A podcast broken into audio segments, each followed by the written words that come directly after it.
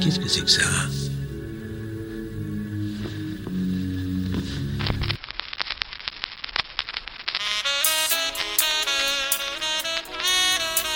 Non, non, non, non, non, non, non.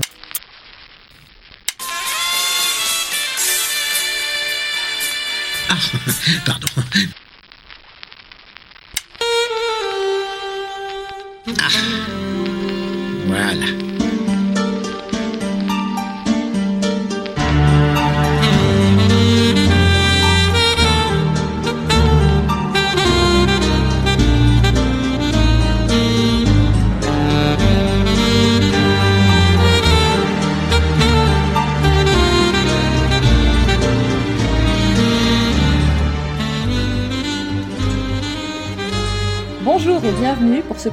Épisode de notre tout nouveau podcast. Bienvenue donc chez Agatha Christie.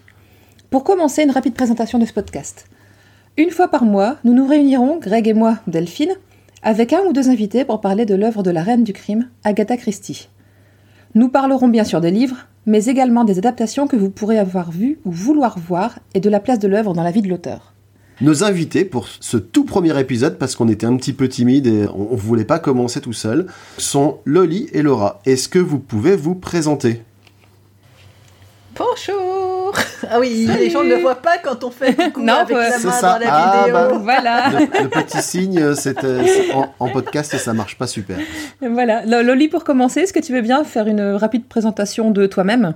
Voilà, ton état civil, ton numéro de carte Euh, nationale d'identité. La sécurité sociale aussi? Et puis surtout, euh, est-ce que tu as d'autres podcasts? Et pourquoi tu as accepté de participer à ce podcast avec nous un peu à l'aveugle?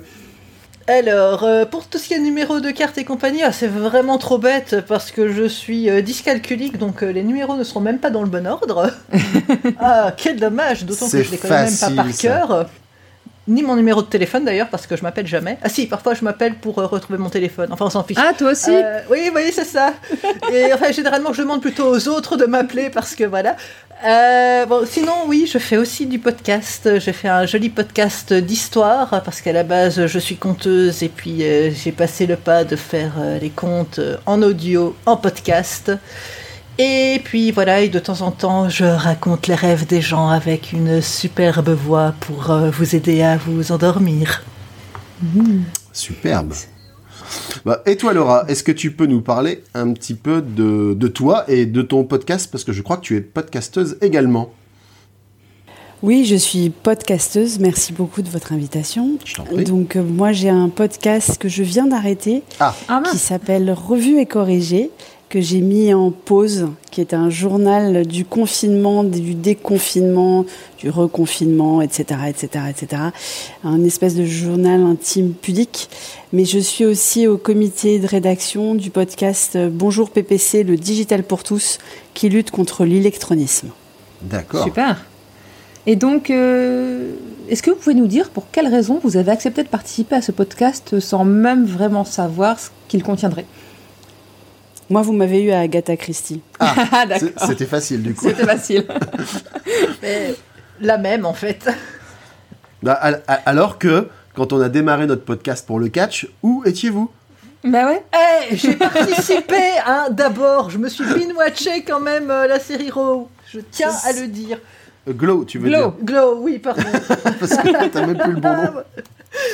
Parce que Radio Beer Catch, c'est sur Glow, parce que je suis une fan de Glow. Alors, Il y a eu un épisode sur Glow, oui. spécial. En fait, on a d'habitude on commente l'actualité du catch de manière générale, mais là, on s'était dit qu'on allait faire un petit peu, vu qu'il y avait quand même une série sur le catch, ce qui est quand même assez rare pour être souligné, on, on allait faire un numéro, un numéro spécial.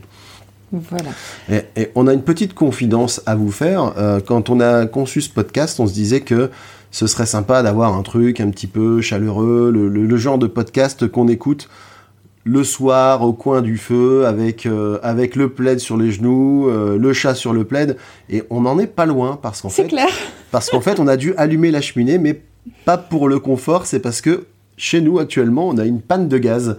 Donc euh, vous risquez d'entendre peut-être, j'espère qu'on on supprimera au montage, mais si vous entendez des petits bruits bizarres, ben, ce sera moi qui sera en train de trifouiller la cheminée pour essayer de tirer un petit peu de chaleur et pas, et pas mourir de froid parce que on est pris en pleine, euh, en pleine panne générale. Il y a 3000 habitations euh, dans le coin qui, sont, voilà. qui sont concernées. Voilà, de, notre côté, c'est une panne d'électricité à cause d'une fouine. Là, c'est 20 000 ménages qui sont privés, euh, Eh, qui ont été privés ce matin à cause d'électricité. d'une euh, fouine. À cause d'une super. fouine ouais, qui a été bouffé dans un générateur et ça fait. Oh, Ouh, Ah oui. D'accord.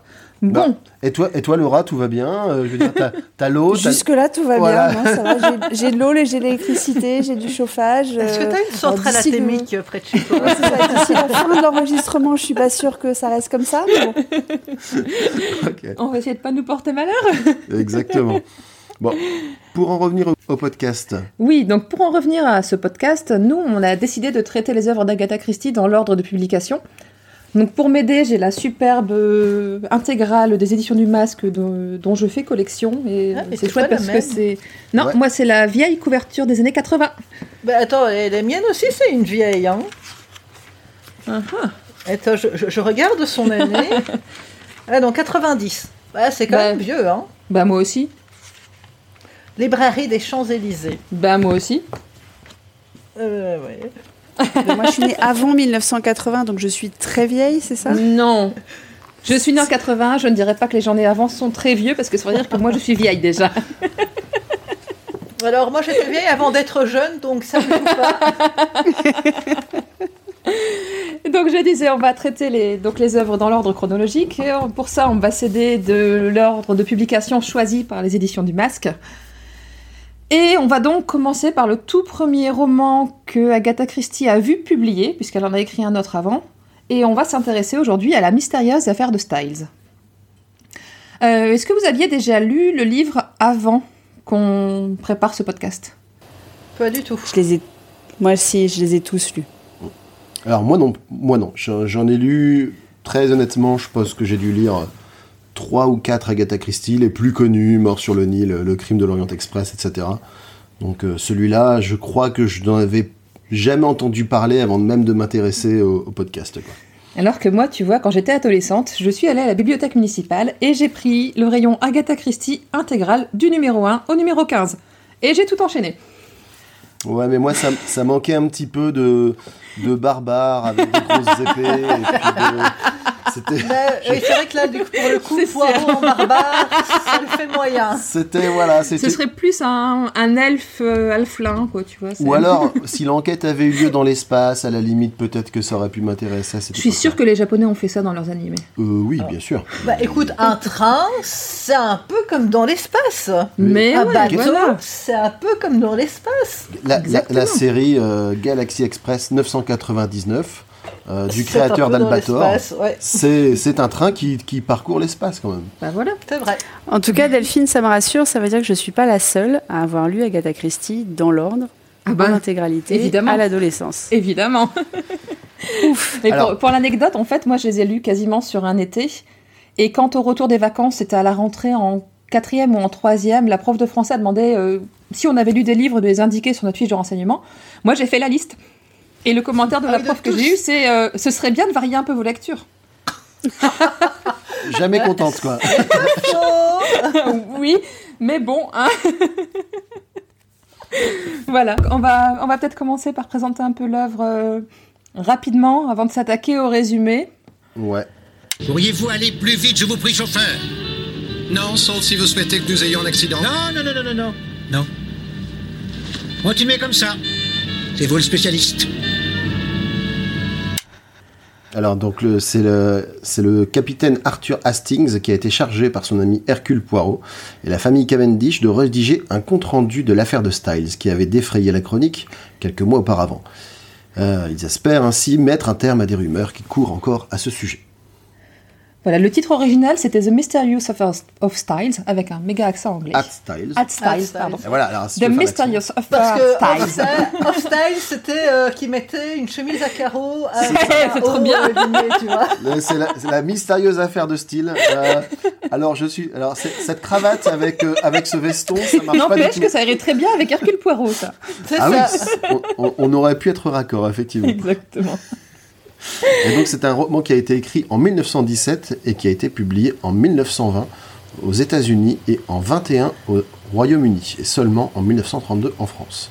Le temps de traduire, je suppose. hein. Ouais.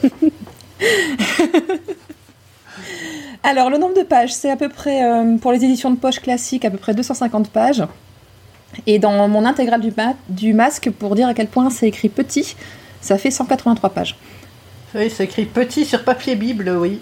Ah ouais, non, c'est une horreur, quoi. C'est- ça, tu tournes le truc, tu fais ne souffle pas dessus. Si t'as les faut- mains un peu humides, tu les nettoies avant. Voilà. Et si t'as le malheur d'être presbyte, bah tu mets tes lunettes. C'est ça. Ou tu es avec le nez et tu louches. c'est ça. Et alors, si tu lis dans les transports en commun, tu te fais des avant-bras, en fait. Mais c'est ça. Et puis surtout, tu, tu te fais des amis parce que tu t'approches, quoi. Et puis, si tu te fais agresser, bah, tu balances la brique et c'est bon. euh, Ça marche aussi. En fait, ça a plein d'utilités, ces bouquins. C'est trop bien. voilà. Les petites astuces, les petites astuces d'Agatha Christie. Vous aussi, suivez-nous pour euh, d'autres manières d'utiliser un livre. Ça marche aussi avec le Seigneur des Anneaux, l'intégrale Harry Potter, Avec les misérables. L'intégrale de Game of Alors, ouais. Thrones, Guerre C'est ce que- Voilà. C'est ce que j'allais dire. Harry- En, en fonction de la taille du roman, les utilisations sont quand même pas les mêmes. hein. Qu'on soit bien d'accord. Je suis petite digression. Euh, je suis content que dans ton conducteur, parce que pour une fois, on a, on a un peu travaillé notre no- notre œuvre. euh, tu es, tu es pris soin de, de- de citer le- les- les- Les la traduction. Ouais. Bah oui. Donc là, je vois que tu as écrit que c'était une traduction de Marc Loger conservée jusque dans les années 80, puis traduction de Thierry Arson pour l'intégrale du masque par la librairie des Champs-Élysées. Parce que c'est vrai Voilà. que les, les traducteurs sont souvent oubliés dans les œuvres. Alors Laura, toi par contre, je pense que tu, tu disais que tu l'avais lu en VO, c'est ça? Alors je l'ai relu en VO là pour euh, pour le relire et me le remettre à l'esprit pour préparer cet enregistrement. Quand j'étais adolescente, Ouais. je les ai tous lus en français dans des éditions de poche. Donc j'imagine euh, le premier nom que, que vous avez cité, donc euh, Mhm. Marc Loger, je pense. Euh, mais oui, ça, oui, oui. Je, je préfère en fait j'ai je me suis mise depuis un paquet d'années maintenant à lire les auteurs britanniques ou américains en anglais. J'ai jamais osé sauter le pas pour Agatha Christie et je me demandais si c'était une lecture qui était accessible pour quelqu'un qui est pas forcément. euh, qui parle pas forcément anglais couramment, qui est capable de lire des choses, mais qui est pas forcément euh, tout le temps dans la langue anglaise. Ah bah, je trouve que c'est justement assez accessible parce que évidemment il y a des mots de, en particulier des mots de l'époque hein, qui sont pas du tout des mots du langage courant que ça t'oblige un petit peu à rechercher. Et même moi qui est pourtant un anglais euh, relativement fluide mais plus euh, côté business. Donc euh, il y a des mots ben, typiquement sur les descriptions de vêtements dont on parlait tout à l'heure. C'est pas toujours évident. Mais euh, mais quand c'est des histoires qu'on connaît déjà ça permet de se plonger dans voilà, ça permet de se plonger dans une lecture en anglais avec peut-être moins d'appréhension qu'un livre qu'on connaît pas donc moi je le conseillerais c'est sûr, ouais. Ouais, je, ça se je- je- je pense que ça me ferait pas trop peur. Moi, j'ai- j'ai j'ai- j'ai commis la bêtise de commencer les lectures en VO avec des, justement des gros ouvrages de fantasy. Donc, euh, La Roue du Temps et euh, plus récemment Game of Thrones. Et c'est vrai que faut se les coltiner, quoi. Ah, Game of, Alors, du Game of Thrones, je l'ai fait tout en anglais, ouais, toute la série. euh, je vois ce que tu veux dire. Ouais, mais, mais c'est intéressant parce que du coup, tu, tu, tu, tu apprends du vocabulaire sur les fortifications. Ouais, hein. c'est ça. Euh, Toujours utile. ce, qui est, ce qui est toujours pratique quand tu Et veux discuter avec cas- euh, des gens. Hein. Et dans tous les cas, euh, tu révisites, tu révisites peut-être en primitif, quoi. Non, le pire, c'est. Ouais, voilà. Enfin, Agatha Christie et Game of Thrones, encore ça va parce qu'ils n'inventent pas de mots. Le pire, c'est que je ne peux parler à personne en France de Harry Potter parce que je l'ai lu en anglais et qu'on n'a pas les mêmes mots en fait. Oui, ça c'est J'ai commencé à les relire en anglais, là. Je Et- suis arrivée à la Coupe de Feu. Ouais, et mon, mon mari, qui est un fan absolu d'Harry Potter, qui a tout lu lui en français, il, il refuse de lire en anglais. Ben, en fait, je ne sais pas de quoi il parle et vice versa. Ouais. Euh, quand il quand il parle, alors les, les moldus, ça y est, j'ai compris, mais mais il y a plein d'autres mots, je sais pas à quoi ça correspond en fait dans le bouquin anglais. Mais quand j'ai commencé à les lire en anglais, après avoir lu en français, il y a certains mots, j'ai dû rechercher dans le bouquin en français pour savoir ce que c'était. Puis après, je me suis rendu compte que sur ma liseuse, l'option traduction traduisait les termes de Harry Potter. Oui, c'est l'avantage des Et liseuses. ça, c'est plutôt bien fait. Et moi, je lis sur liseuse, et c'est vrai que du coup, c'est facile d'aller chercher un mot quand tu ne c'est clair. C'est clair, c'est bien pratique. Enfin, on va digresser beaucoup et on va. Oui, on va avancer tard. un petit peu.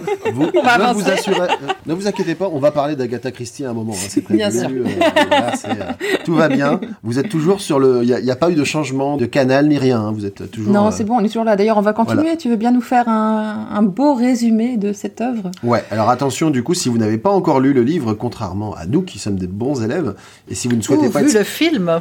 ou vu le film, et si vous souhaitez pas être spoilé d'un truc qui a quand même plus de 100 ans. Qui a 100 ans. Voilà. Donc euh, faites pause, filez, filez le lire et puis revenez bah, d'ici euh, quelques heures, jours, voilà, avant de reprendre votre, Mais revenez, hein. votre écoute. Voilà.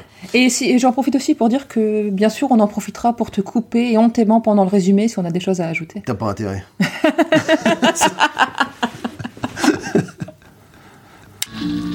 On se retrouve à la case départ. Pas tout à fait, mon ami. Donc, l'histoire commence durant la Première Guerre mondiale à Styles Court, riche demeure de l'Essex dans laquelle Madame Emily Inglethorpe, riche veuve fraîchement remariée, vit avec ses beaux-fils John et Lawrence Cavendish ainsi que quelques proches. John invite à Styles son ami le capitaine Arthur Hastings qui assiste au départ d'Evelyn, la dame de compagnie de Madame Inglethorpe qui s'est brouillée avec sa maîtresse non sans avoir fait la funeste prévision les jours de cette dernière seraient bientôt en danger par la faute d'Alfred, le nouveau mari, et également cousin d'Evie. Et en effet, la prédiction semble se réaliser, car deux jours plus tard, au beau milieu de la nuit, Emily Inglethorpe meurt. Il apparaît très rapidement que cette mort est tout sauf naturelle et serait due à un empoisonnement par strychnine. Hastings propose à la famille de s'adjoindre les services de son ami Hercule Poirot, ancien officier de police belge avec lequel il a déjà travaillé et qu'il a par hasard retrouvé dans la bourgade voisine de St. Mary. Moi, j'aime bien la retrouvaille, justement. C'est euh, c'est le moment où on se rend compte qu'ils sont amis sans être vraiment amis et qu'ils ont tendance un peu à se tirer dans les pattes l'un l'autre. Et c'est une relation que, qui est pas forcément toujours très saine, mais qui me fait beaucoup rire et que j'aime beaucoup. Alors, on- dis- disons que c'est une amitié presque Vache. Ouais, C'est de l'amour peu- vache. Un peu unilatéral, tu vois. C'est plus Hastings qui est copain avec Poirot que l'inverse, quoi. Mais parce que Poirot est ami avec lui-même déjà, quoi. C'est Oui, ça. sa moustache. C'est ça. Sa moustache. Et ses petites cellules grises. Ouais. Oui, c'est vrai. Poirot commence son enquête avec sa méthode qui laisse Hastings plutôt dubitatif. Je pense qu'on on y reviendra un On petit peu plus tard, hein, parce qu'il y a quand même pas mal de choses à dire là-dessus. Euh, et relève plusieurs éléments troublants. Il y a d'abord ce testament brûlé, retrouvé dans les cendres de la cheminée qui avait fonctionné en pleine canicule, testament qui aurait pu favoriser John ou Alfred Mystère. Ensuite, il y a cette tasse de café piétinée au sol, une cassette qui contiendrait des documents compromettants, une trace de bougie au sol, un fil vert dans la serrure d'une des portes de la chambre de Madame Inglethorpe alors qu'elle est censée être fermée. D'ailleurs, il y a vachement beaucoup de portes à sa chambre. hein. Ouais, il y a, Oui. il y a- il y a- il y a- il y a Une pas mal, chambre centrale. il y a pas C'est mal ça, de quand on portes, regarde il y a- le il y a plan beaucoup dans- d'indices, euh, il, y a, il y a du matos quoi. C'est il y, a, il y a certaines scènes de, de crimes qui sont obligées de, de passer au, au peigne fin pour trouver le moindre indice. Là, c'est, on, avait, on a un peu l'impression que c'est le début d'un point and click. Quoi. C'est ça, ouais. Il y a cinq ou six trucs comme ça, tu dis alors, mais ça c'est quoi? Ah, ça, ça tu sert à vois, rien. Eh ben voilà. Exactement.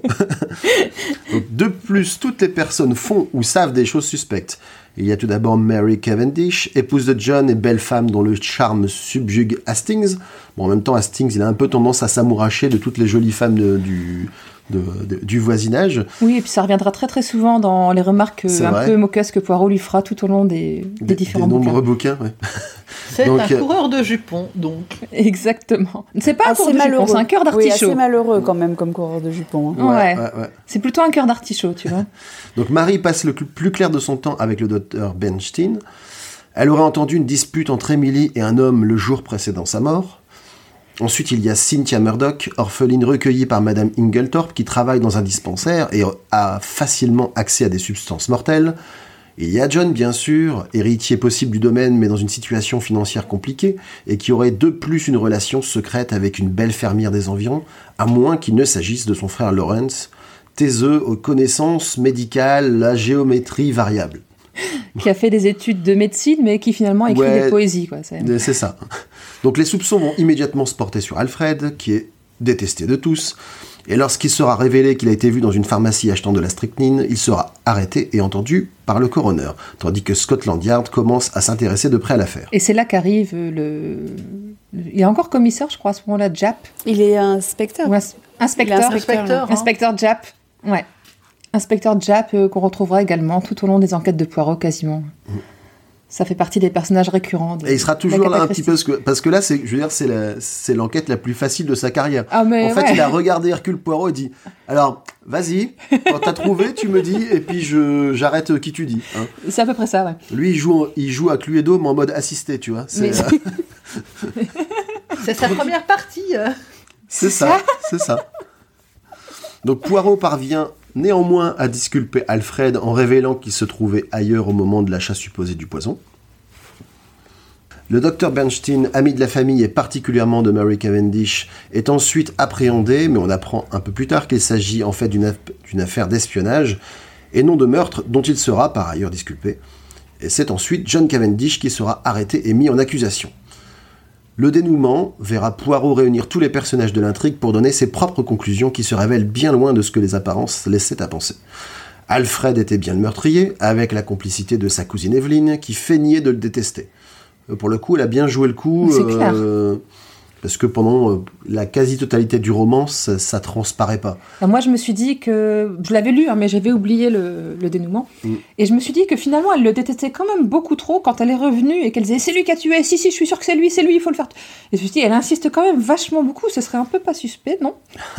Ouais, mais du, ouais, mais du coup, il y a tellement de pistes et de fausses pistes. Ah ouais, je- mais je pense qu'on y reviendra, mais finalement, tu, tu, tu- par définition, tu te mets déjà à suspecter tout le monde. Parce que C'est clair. c'est- l'écriture qui veut ça, quoi. Donc l'empoisonnement a été finalement préparé en faisant précipiter la strychnine contenue dans le fortifiant de Madame avec du bromure. La dernière dose absorbée fut ainsi mortelle. C'est d'ailleurs Evelyne qui s'était fait passer pour Alfred afin de le faire accuser, puis acquitté, faisant ainsi qu'il ne pourrait plus être inquiété par la suite de par les lois judiciaires du pays. Donc si tu as été jugé pour quelque chose, pour une affaire, tu ne, dois- tu ne Acquitté. peux. Si voilà. été acquitté Tu pour une pas affaire, tu peux pas être, euh, euh, rejugé pour la rejugé affaire. pour. euh, Du coup, c'est- une pirouette un petit peu gonflée de leur part quand même. hein. C'est ce que j'en pense, mais euh, pourquoi pas. Donc la complexité de la situation aura permis non seulement d'arrêter les meurtriers, mais également de rapprocher Mary et John, ainsi que Lawrence et Cynthia qui finissent par s'avouer leur amour et surtout, surtout de démontrer l'incroyable pouvoir de déduction d'Hercule Poirot. Parce qu'on verra que tout au long du roman, mis à part à un ou deux endroits, il a toujours euh, plusieurs coups d'avance sur tout le monde. C'est ça. Je suis fier de vous, Hastings. Vous avez une bonne mémoire. Vous m'avez fidèlement rapporté tous les faits. Mais l'ordre suivant lesquels vous me les avez présentés, c'est autre chose. Donc, qu'est-ce que vous avez pensé, mes chers invités, de, de ce roman? Euh, On peut commencer peut-être par Laura. Alors ce roman, moi je l'avais pas lu depuis très très très très très longtemps. Il y a d'autres romans d'Agatha Christie que j'avais relus, mais pas celui-là. Et comme toi. Delphine, euh, j'avais oublié euh, le, le meurtrier. Euh, et j'ai C'est sympa, quelque part. C'est oui, cool c'est- bien Ouais, quand t'as oublié en fait. C'est beaucoup mieux, je trouve, quand t'as oublié le meurtrier, quand tu relis un policier. Et j'ai trouvé, euh, ça m'a beaucoup rappelé euh, Sherlock Holmes dans la structure. Je trouve que c'est un de ceux dans lesquels on sent Ah énormément Ouais, ouais. Sherlock Holmes, dans l'introduction par le narrateur, dans euh, le, effectivement la, le, le- comment Hercule Poirot utilise Hastings en faire valoir, je trouve qu'il le fait beaucoup plus dans celui-là, dans les fausses pistes. Alors ça rappelle aussi le mystère de la chambre jaune, avec Qui est euh, un, des romans préférés d'Agatha Christie. avec euh, la, bah, la pièce, enfin, le- les pièces, euh, la pièce fermée avec ouais. toutes les portes. Et pourtant, il y en a des portes, mais elles sont toutes fermées. Enfin, voilà, je trouve que c'est un, c'est un roman euh, dans lequel on, on- on sent beaucoup, beaucoup d'inspiration. Euh, et par rapport à ces romans euh, d'après, elle a moins encore sa propre patte. Oui, c'est ça. On sent que c'est son premier vrai roman finalement. On sent qu'elle a, elle a, elle a les influences. Sherlock Holmes, ça fait partie de ses influences. Euh, le mystère de la chambre jaune, pour elle, c'était le roman policier parfait. Et euh, c'est justement, euh, bah, j'en parlerai après, mais c'est euh, à cause du mystère de la chambre jaune en partie qu'elle est devenue écrivain de romans policiers. Donc, euh, mais moi, j'ai passé un très bon moment. Et en plus, dans la, la version que j'ai prise sur ma liseuse en anglais, euh, il y avait aussi euh, le premier euh, des Tommy et Tuppence Beresford. Donc, je m'en suis fait deux en plus. Donc, c'était cool. Mr. Brown, le, sujet de notre ouais. prochain C'est épisode. ça. Ouais. Et c'est top. hein. Franchement, je les aime beaucoup aussi, moi, Tommy et Tuppence. Et toi, Loli, qu'est-ce que t'en as pensé? Bah, moi, déjà, j'ai adoré me replonger dedans parce qu'en fait, ça faisait super longtemps que j'avais plus lu de- d'Agatha Christie. Et euh, c'est c'est con, hein, mais c'est simplement de, de revoir. euh, au niveau de la construction, juste avoir d'autres temps que l'imparfait et le présent, d'avoir des temps un peu plus compliqués, d'avoir des mots désuets, désuets un, peu, un peu plus compliqués. C'est aussi vraiment c'est un plaisir de retrouver ça parce que c'est pas non plus des phrases kilométriques. Donc c'est du vocabulaire soutenu, mais pas empoulé ni rien. Et donc je trouvais vraiment ça déjà chouette de se re- reprendre ça. Et puis euh, de aussi de voir finalement c'est un premier roman, mais il y a des personnages qui sont déjà vraiment tout en substance et avec un passé qui se connaissent et tout. Et puis il y a vraiment des clins d'œil de, trucs dont elle nous parle qui ne se sont jamais passés, mais qu'elle n'a pas écrit, mais qui sont vraiment là dans son histoire.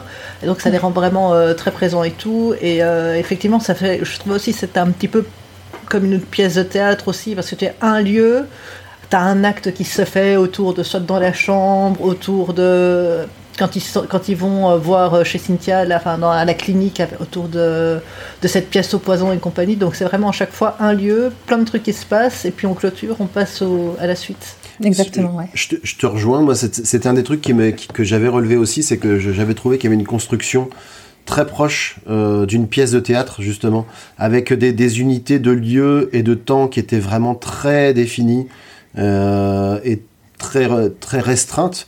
Et, et, du coup, comme tu dis, je trouve que ça ça apporte une certaine lisibilité à l'intrigue.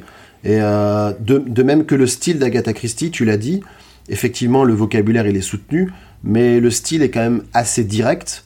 Il n'y a pas de phrase à rallonge, il n'y a pas de description à rallonge, on te, décrit juste ce dont tu as besoin pour te faire une idée, euh, que ce soit de la maison, que ce soit des personnages en général.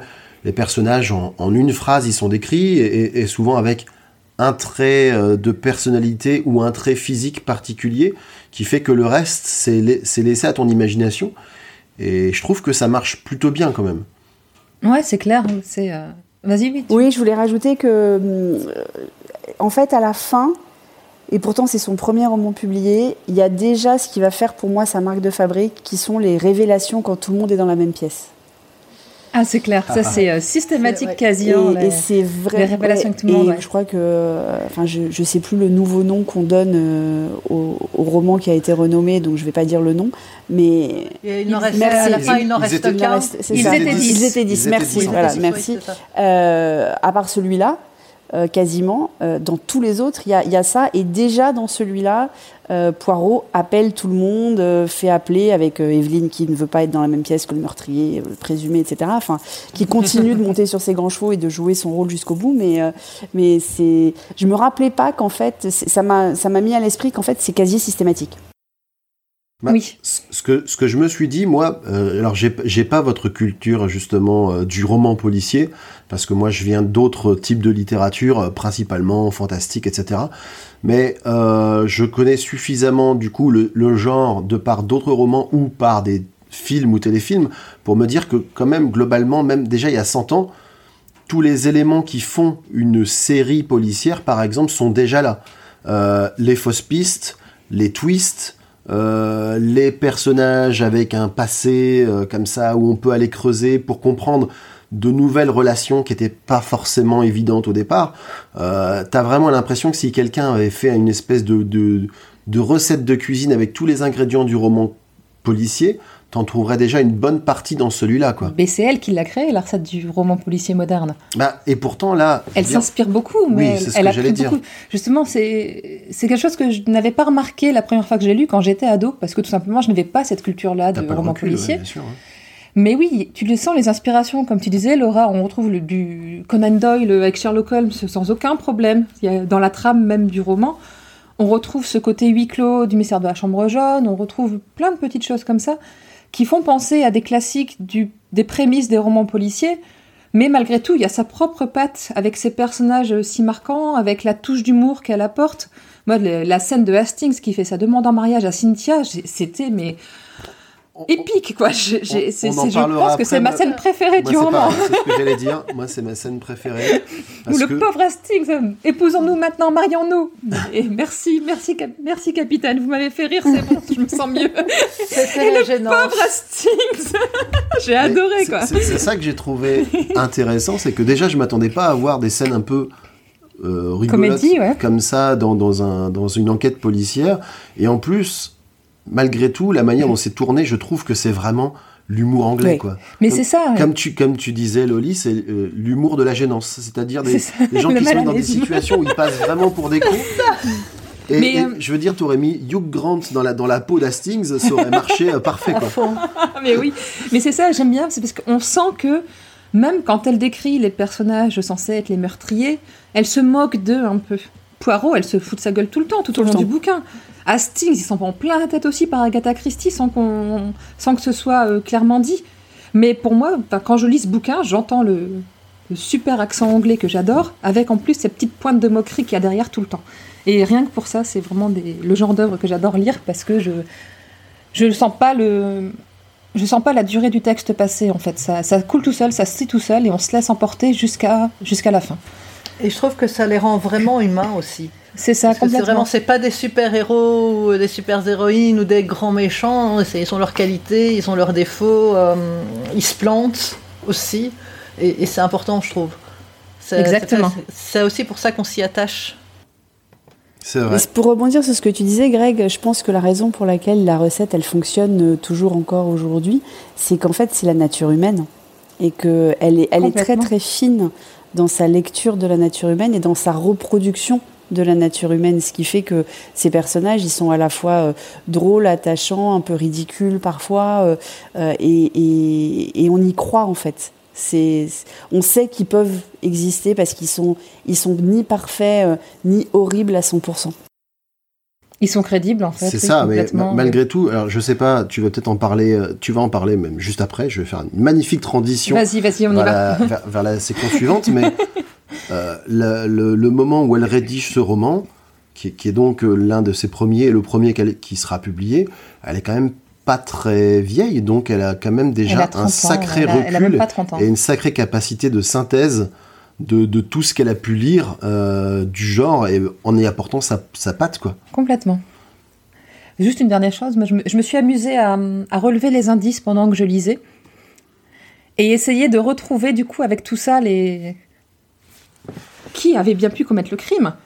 Eh ben j'ai pas réussi. Je pense que j'ai dû louper des trucs en lisant qu'à un moment j'étais tellement prise dans le bouquin que j'ai oublié de noter les petits indices parce que ça m'a pas euh, Alors, ça a pas marché. Alors ça, pour le coup, moi, ça, c'est un bémol que, je mettrais sur ce roman, mais et, sur beaucoup de, romans du genre, c'est que pour moi, les romans policiers, assez souvent, il y a une promesse qui n'est pas toujours tenue à ce niveau-là. C'est qu'en gros, on, on te dit, viens avec moi, tu vas être l'enquêteur, tu vas chercher avec moi, tu vas essayer de trouver le meurtrier toi aussi. Sauf que dans beaucoup, on te donne des micro-indices, mais à la fin, il y a un twist final, il y a un élément que tu ne connaissais pas, et sans cet élément, tu peux pas faire le lien final. Et là, on te le donne, on Ouais. te le donne un petit peu sur un plateau, mais voilà, l'histoire de la lettre, pour le coup. euh, Ça, on pouvait pas l'avoir, oui, c'est On clair. peut pas l'avoir, et c'est pas parce que le, il range des bibelots en tremblant euh, sur la cheminée, ça te dit regarde par là, mais toi tu peux pas voir ce qu'il y a là-bas. Donc tu sais qu'il y a peut-être autre chose, mais on t'a déjà tellement détourné l'attention avec le fil vert, la strychnine, la Machin tasse cassée. C'est oui, fait, c'est ça. Donc tu penses plus que euh, Poirot a déjà remis les bibelots en, en place la première Voilà. fois qu'il est rentré dans la chambre. En fait, tu t'es épuisé, tu t'es fait trimballer de, de, de faux suspects en faux suspects. et du coup, on te dit, bah, finalement, quelque part, c'est très bien vu de dire, ah ben, tu vois, celui qu'on te décrivait depuis le début comme l'assassin, eh ben, c'est vraiment lui. Donc ça, c'est, j'ai trouvé ça pas mal, mais par contre, le coup de dire, ouais, mais attends, en fait, c'est parce qu'il y avait une lettre. Et là, la lettre, elle relie tout. Tu dis, ouais, mais c'est un peu la même frustration, je trouve, que sur certaines euh, murder parties, où quand tu dois explorer des pièces, euh, si tu mets pas la main sur un indice particulier, tout le reste, tu pourras pas, pourras pas résoudre. Et, et c'est la même chose d'ailleurs, euh, et il y a dans d'autres romans policiers, tu as raison, c'est pas la seule à, à jouer avec ça. Il y a la lettre, mais il y a aussi le fait que le bromure fait précipiter la strychnine au fond La du bocal. C'est-à-dire que ça, s'attache aussi à des connaissances. Je sais que sur certains Conan Doyle, j'avais eu la même frustration quand Sherlock Holmes en fait puise dans ses connaissances euh, pour expliquer des choses. C'est que ça, ça te demanderait en fait d'avoir la même culture criminologique ou criminelle, je sais pas comment on dit, euh, que les enquêteurs que qu'on n'a pas. Donc, euh, parce que pour moi, il y avait aussi l'histoire du bromure et de la strychnine que, et pourtant, je suis à la base euh, chimiste, mais je me rappelais pas quoi. J'allais dire, Oui, mais toi, clair. toi, t'étais pas, au- rassurant. T'étais pas au t'étais- courant, t'étais- quoi. t'étais pas au courant que le bromure précipitait la Écoute, euh, pas là, enfin, je l'avais plus au- à l'esprit. Voilà, mais pourquoi on l'a invité c'est ce que- ça, c'est ce qu'elle dit. C'est quand même le- va y avoir euh, quelqu'un qui va disparaître. J'ai fait, mais non, mais Voilà. je ne Non, je savais pas. La preuve, la preuve, c'est enregistré. La preuve. Eh, ça, c'est très finaux. C'est très finaux. Euh, on viendra témoigner pour toi. Franchement, n'hésite pas. euh. c'est clair. Bon, on enchaîne avant de faire partir nos invités. Bon, ils, sont, ils- ils sont déjà tous partis. Tu veux un petit cacao peut-être? Ou un C'est petit ça. café Ah, un petit Ah non, café, zut, je veux j'ai bien, j'ai vas-y. fait tomber la tasse, elle est explosée par terre. Viens, marche dessus pour euh, un peu plus la réduire en Est-ce que poussière. t'as bien mangé ce soir? C'est ça. T'es sûr, hein, parce que la strychnine, euh, il faut l'empêcher de, de pénétrer trop vite dans ton sang pour pas qu'on sache ça. que c'est moi qui t'ai tué. Ouais, exactement. Tu lui as donné un Enfin, somnifère. de toute façon, on a, on a bien vu. euh, c'est pas toi. Tu, tu es là, il est là. euh, Et là, je ça. lui ai rien donné à manger, là. voilà. C'est lui qui a ramené des sushis pour manger ce soir, donc euh, Mm. voilà. Ah, donc, Alors, les, ouais, les sushis de l'époque victorienne, les célèbres. Euh, ah, ah, ils sont d'époque. C'est plus victorien, là. Alors oui. Ce qui paraît, alors il paraît que les sushis, euh, c'est la, c'est la fin de cinquième digression en 5 minutes, hein, les, les- gens vont être contents. Il paraît que les sushis, au plus ils sont, les vrais sushis, au plus ils sont fermentés, au plus les connaisseurs les apprécient. Ah bah des sushis victoriens, là, c'est bon. Et hein. voilà, les, les sushis victoriens, là je pense qu'ils sont... Ah, ils sont Sauf que là, la- là, à ce niveau-là. La, la Première Guerre mondiale, c'est plus la reine Victoria. hein. Voilà, et- ah, c'est vrai en plus, c'est vrai, moi je confonds avec Conan Doyle. Mais à mon avis, avec, après un siècle, ils doivent commencer à marcher tout seuls quand même. Ah, D'ailleurs, justement, t'as une légende japonaise qui dit que tout objet qui vit plus de 100 ans Oui. devient vivant. Ah. Bah voilà. Donc, euh, voilà. des sushis victoriens, il y a des soucis à se faire. c'est clair. On va aborder maintenant la place de cette œuvre dans la vie d'Agatha Christie. Delphine, qu'est-ce que tu peux nous en dire? Et je vous donne ma parole que vous avez devant vous la discrétion en personne, chère madame. Oh bah, je vais, je vais prendre un petit peu de temps pour ce premier épisode, tout simplement parce qu'Agatha Christie a vécu un peu avant d'écrire le roman, et ça a influencé toute son écriture, bien sûr. Donc je vais faire une, euh, une rapide biographie depuis sa naissance, en essayant de pas trop m'attarder dans les détails, et, euh, et finir par euh, comment est-ce que l'on arrivait à écrire euh, La mystérieuse affaire de Styles? Et pourquoi tu veux rire? J'ai dit des bêtises? Parce que tu, je, je t'imagine, pas trop dans le détail, puis je t'imagine donner son signe astrologique, son ascendant. Alors, elle a fait ses nuits à 3 mois et demi. Alors ouais, c'est ça. Mais alors, ça, tu vois ce qu'elle fait, c'est typique d'un Capricorne. Prout. Non, elle est pas- pas- c'est pas, c'est pas un Capricorne pour le coup. Elle est balance. Elle est, elle est balance. Elle est balance, elle est née le 15 septembre. 15 septembre, euh, Ah non, non, c'est non. limite. Non, non. Non, non, elle est vierge encore. Elle est plutôt vierge, je pense. Bref. Oui, mais ascendant, quoi. Ça, je ne sais Ah, pas. ça, J'ai je pas son pas, heure de naissance dans la biographie que je lis en ce moment. C'est, euh, Ouais. En tout cas, de, de son nom de jeune fille, elle s'appelait Agatha Miller. Elle est donc née le 15 septembre 1890 à Torquay, une station balnéaire euh, qui était en vue à cette époque-là dans le Devon, donc sur la côte. Forcément pour une station balnéaire d'ailleurs. C'est ça. tu fais bien de le préciser. La station Aujourd'hui, vous avez appris un nouveau mot. Voilà. Balnéaire. balnéaire. Je sais pas si je vais réussir à aller jusqu'au bout. Euh, Donc elle est la, c'est la troisième enfant du couple que formait le courtier américain Frederick Miller, un riche héritier, et une anglaise qui s'appelait Clarisse Boehmer. En fait, il se trouve que Clara, donc la Clarisse, son diminutif, euh, c'était la nièce de la seconde femme du père de Frédéric. Donc c'était sa cousine par alliance. Ils n'ont pas de lien du sang, mais ils étaient quand même un peu cousins et ils ont fini, ils ont grandi ensemble et ils ont fini par se marier en 1878. Ils se sont installés à Torquay après que Clara ait acheté, a, acheté pardon, sur un coup de tête euh, un- une demeure qui s'appelait euh, Ashfield. Elle l'a acheté tout simplement, elle cherchait un logement à louer pour passer les vacances et elle a fini par craquer complètement pour Ashfield, ce grand domaine avec cette magnifique maison. Et ils vont y passer une bonne partie de leur vie. Euh, c'est même euh, cette demeure magnifique, typiquement anglaise, avec ses beaux jardins, deviendra la source principale d'inspiration d'Agatha Christie pour les descriptions qu'elle fera dans ses romans. Et on le retrouve beaucoup dans, Styles, justement. C'est euh, cette demeure telle qu'elle l'a décrite, avec ses grands jardins, avec son village autour, etc. Ça correspond quand même pas mal, apparemment, à la maison d'Ashfield. Donc la petite fille va grandir dans cette magnifique maison, avec ces immenses jardins à l'anglaise qu'elle va explorer dans tous les sens. Elle sera vraiment euh, très libre. Euh, elle sera présentée comme une enfant introvertie, mais avec une vie intérieure extrêmement riche, avec beaucoup, beaucoup, beaucoup d'imagination, et toute sa vie quasiment, elle sera accompagnée par des amis imaginaires, avec qui elle vivra des aventures fantastiques, et qui vont vivre, enfin, il y aura un moment, ce sera des chatons, après ce sera des jumeaux qui l'accompagneront, et ainsi de suite, et ils vont vivre des événements euh, tragiques, rigolos, etc., et on sent déjà toute petite dans, dans les histoires qu'elle peut raconter, euh, apparemment dans sa biographie, dans son autobiographie, on sent qu'elle a, qu'elle a déjà des, des prémices des histoires qu'elle racontera par la suite.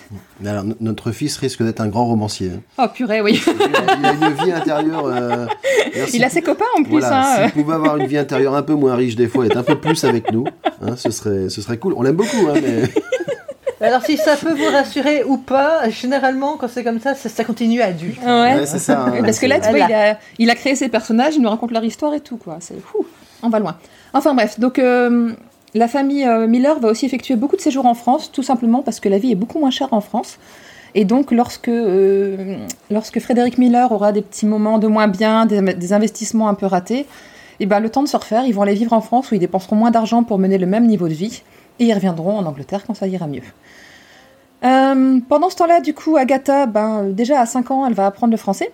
Et elle gardera toute sa vie un léger accent occitan, puisque la jeune fille qui lui aura euh, appris principalement à parler français, Marie Sigé, sera sa nurse pendant un bon bout de temps, avait cet accent occitan, puisque c'était lors d'un séjour à Pau que ses parents l'ont caché. Euh, Marie va servir à Agatha d'inspiration pour ce personnage de la, jeune fille pauvre mais combattante, déterminée, qui sait ce qu'elle veut et euh, qu'on retrouve par exemple dans le personnage de Cynthia dans La mystérieuse affaire de Styles. Et on le retrouvera très souvent dans les romans d'Agatha Christie, que ce soit ceux de, qui parlent d'Hercule Poirot, ceux avec le Miss Marple, ou même ceux avec d'autres personnages. On retrouve très souvent ces jeunes filles un peu de bonne famille, mais pas forcément, qui ont de l'argent, mais pas forcément, mais qui veulent s'en sortir. Pauvre mais fier. C'est exactement Voilà, ça. Armentière représente. Pardon. Ça, c'est fait. Ça, c'est fait. Et c'est également à ce moment-là, vers 5 ans, qu'elle va apprendre toute seule à lire. En fait, on va lui lire un livre, elle va apprendre, elle va- on va lui lire plusieurs fois, elle va mémoriser les mots et elle va apprendre comme ça à lire parce que finalement, c'est vachement plus sympa de lire tout seul parce qu'on n'est pas obligé d'attendre que quelqu'un soit disponible pour le faire. Donc elle a fait la méthode globale. Exactement. Donc elle apprend à lire toute seule et du coup son père se rendant compte de ça se dit qu'il est peut-être temps de lui donner un peu d'instruction. Il va s'occuper de lui apprendre les maths. Sa sœur Madge, qui a 11 ans de plus qu'elle, lui apprend l'écriture. Sa euh, Marie, donc sa gouvernante, va continuer aussi dans ce sens-là. Et Agatha va devenir complètement boulimique de lecture. Elle passera son temps à lire tout le temps, euh, tout le temps, tout le temps, tout le temps. Elle va enchaîner les livres. Et ce qui va pouvoir l'aider là-dedans, c'est que sa famille fréquente de nombreux auteurs euh, très célèbre à cette époque-là. Et elle va, sans, même s'en rendre compte, elle va fréquenter parmi les plus grands auteurs anglais de, de la fin du 19e, début 20e. Euh, c'est sa sœur Madge qui va l'initier au roman policier, en lui disant notamment les aventures de Sherlock Holmes, dont on a parlé tout à l'heure, Laura. Et elle va vite devenir très grande amatrice de ce genre de littérature. En parallèle, elle va commencer à prendre des cours de musique, et ça va être vraiment sa première vocation. En fait, son rêve premier, ce sera d'être musicienne. Mais il va arriver un truc, c'est que son père va mourir en 1901. Agatha, elle a 10 ans, et c'est vraiment le premier grand drame de sa vie. Et c'est là qu'elle va euh, cesser d'être la petite fille qu'elle était, et elle va commencer à entrer dans l'adolescence et découvrir un petit peu à la fois le monde réel.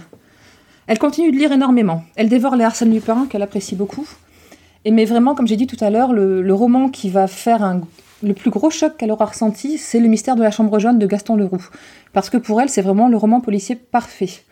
Elle va en discuter pendant des heures avec sa sœur, et euh, elle va finir par lui avouer qu'en fait, elle aussi, elle aimerait bien écrire des romans policiers. Madge euh, se moque un peu d'elle, en disant Oh, t'en es pas capable. Et elle va mettre Agatha au défi de le faire. On est là, Agatha autour de 15 ans, donc ça va quand même lui mettre une bonne douzaine d'années avant de, relever le défi, mais finalement, je pense qu'on peut dire qu'elle y a quand même réussi. Euh, à 15 ans, elle est mise en pension à Paris. Là, elle découvre le chant et elle rêve d'être cantatrice. Et puis, finalement, elle abandonne l'idée d'être concertiste ou cantatrice suite à une représentation où elle parvient pas trop à gérer le stress. Et parce qu'elle se rend compte aussi qu'en tant que cantatrice, ben, elle sait bien chanter, mais elle n'a pas le talent nécessaire pour vraiment bien interpréter les œuvres et emporter le public avec elle.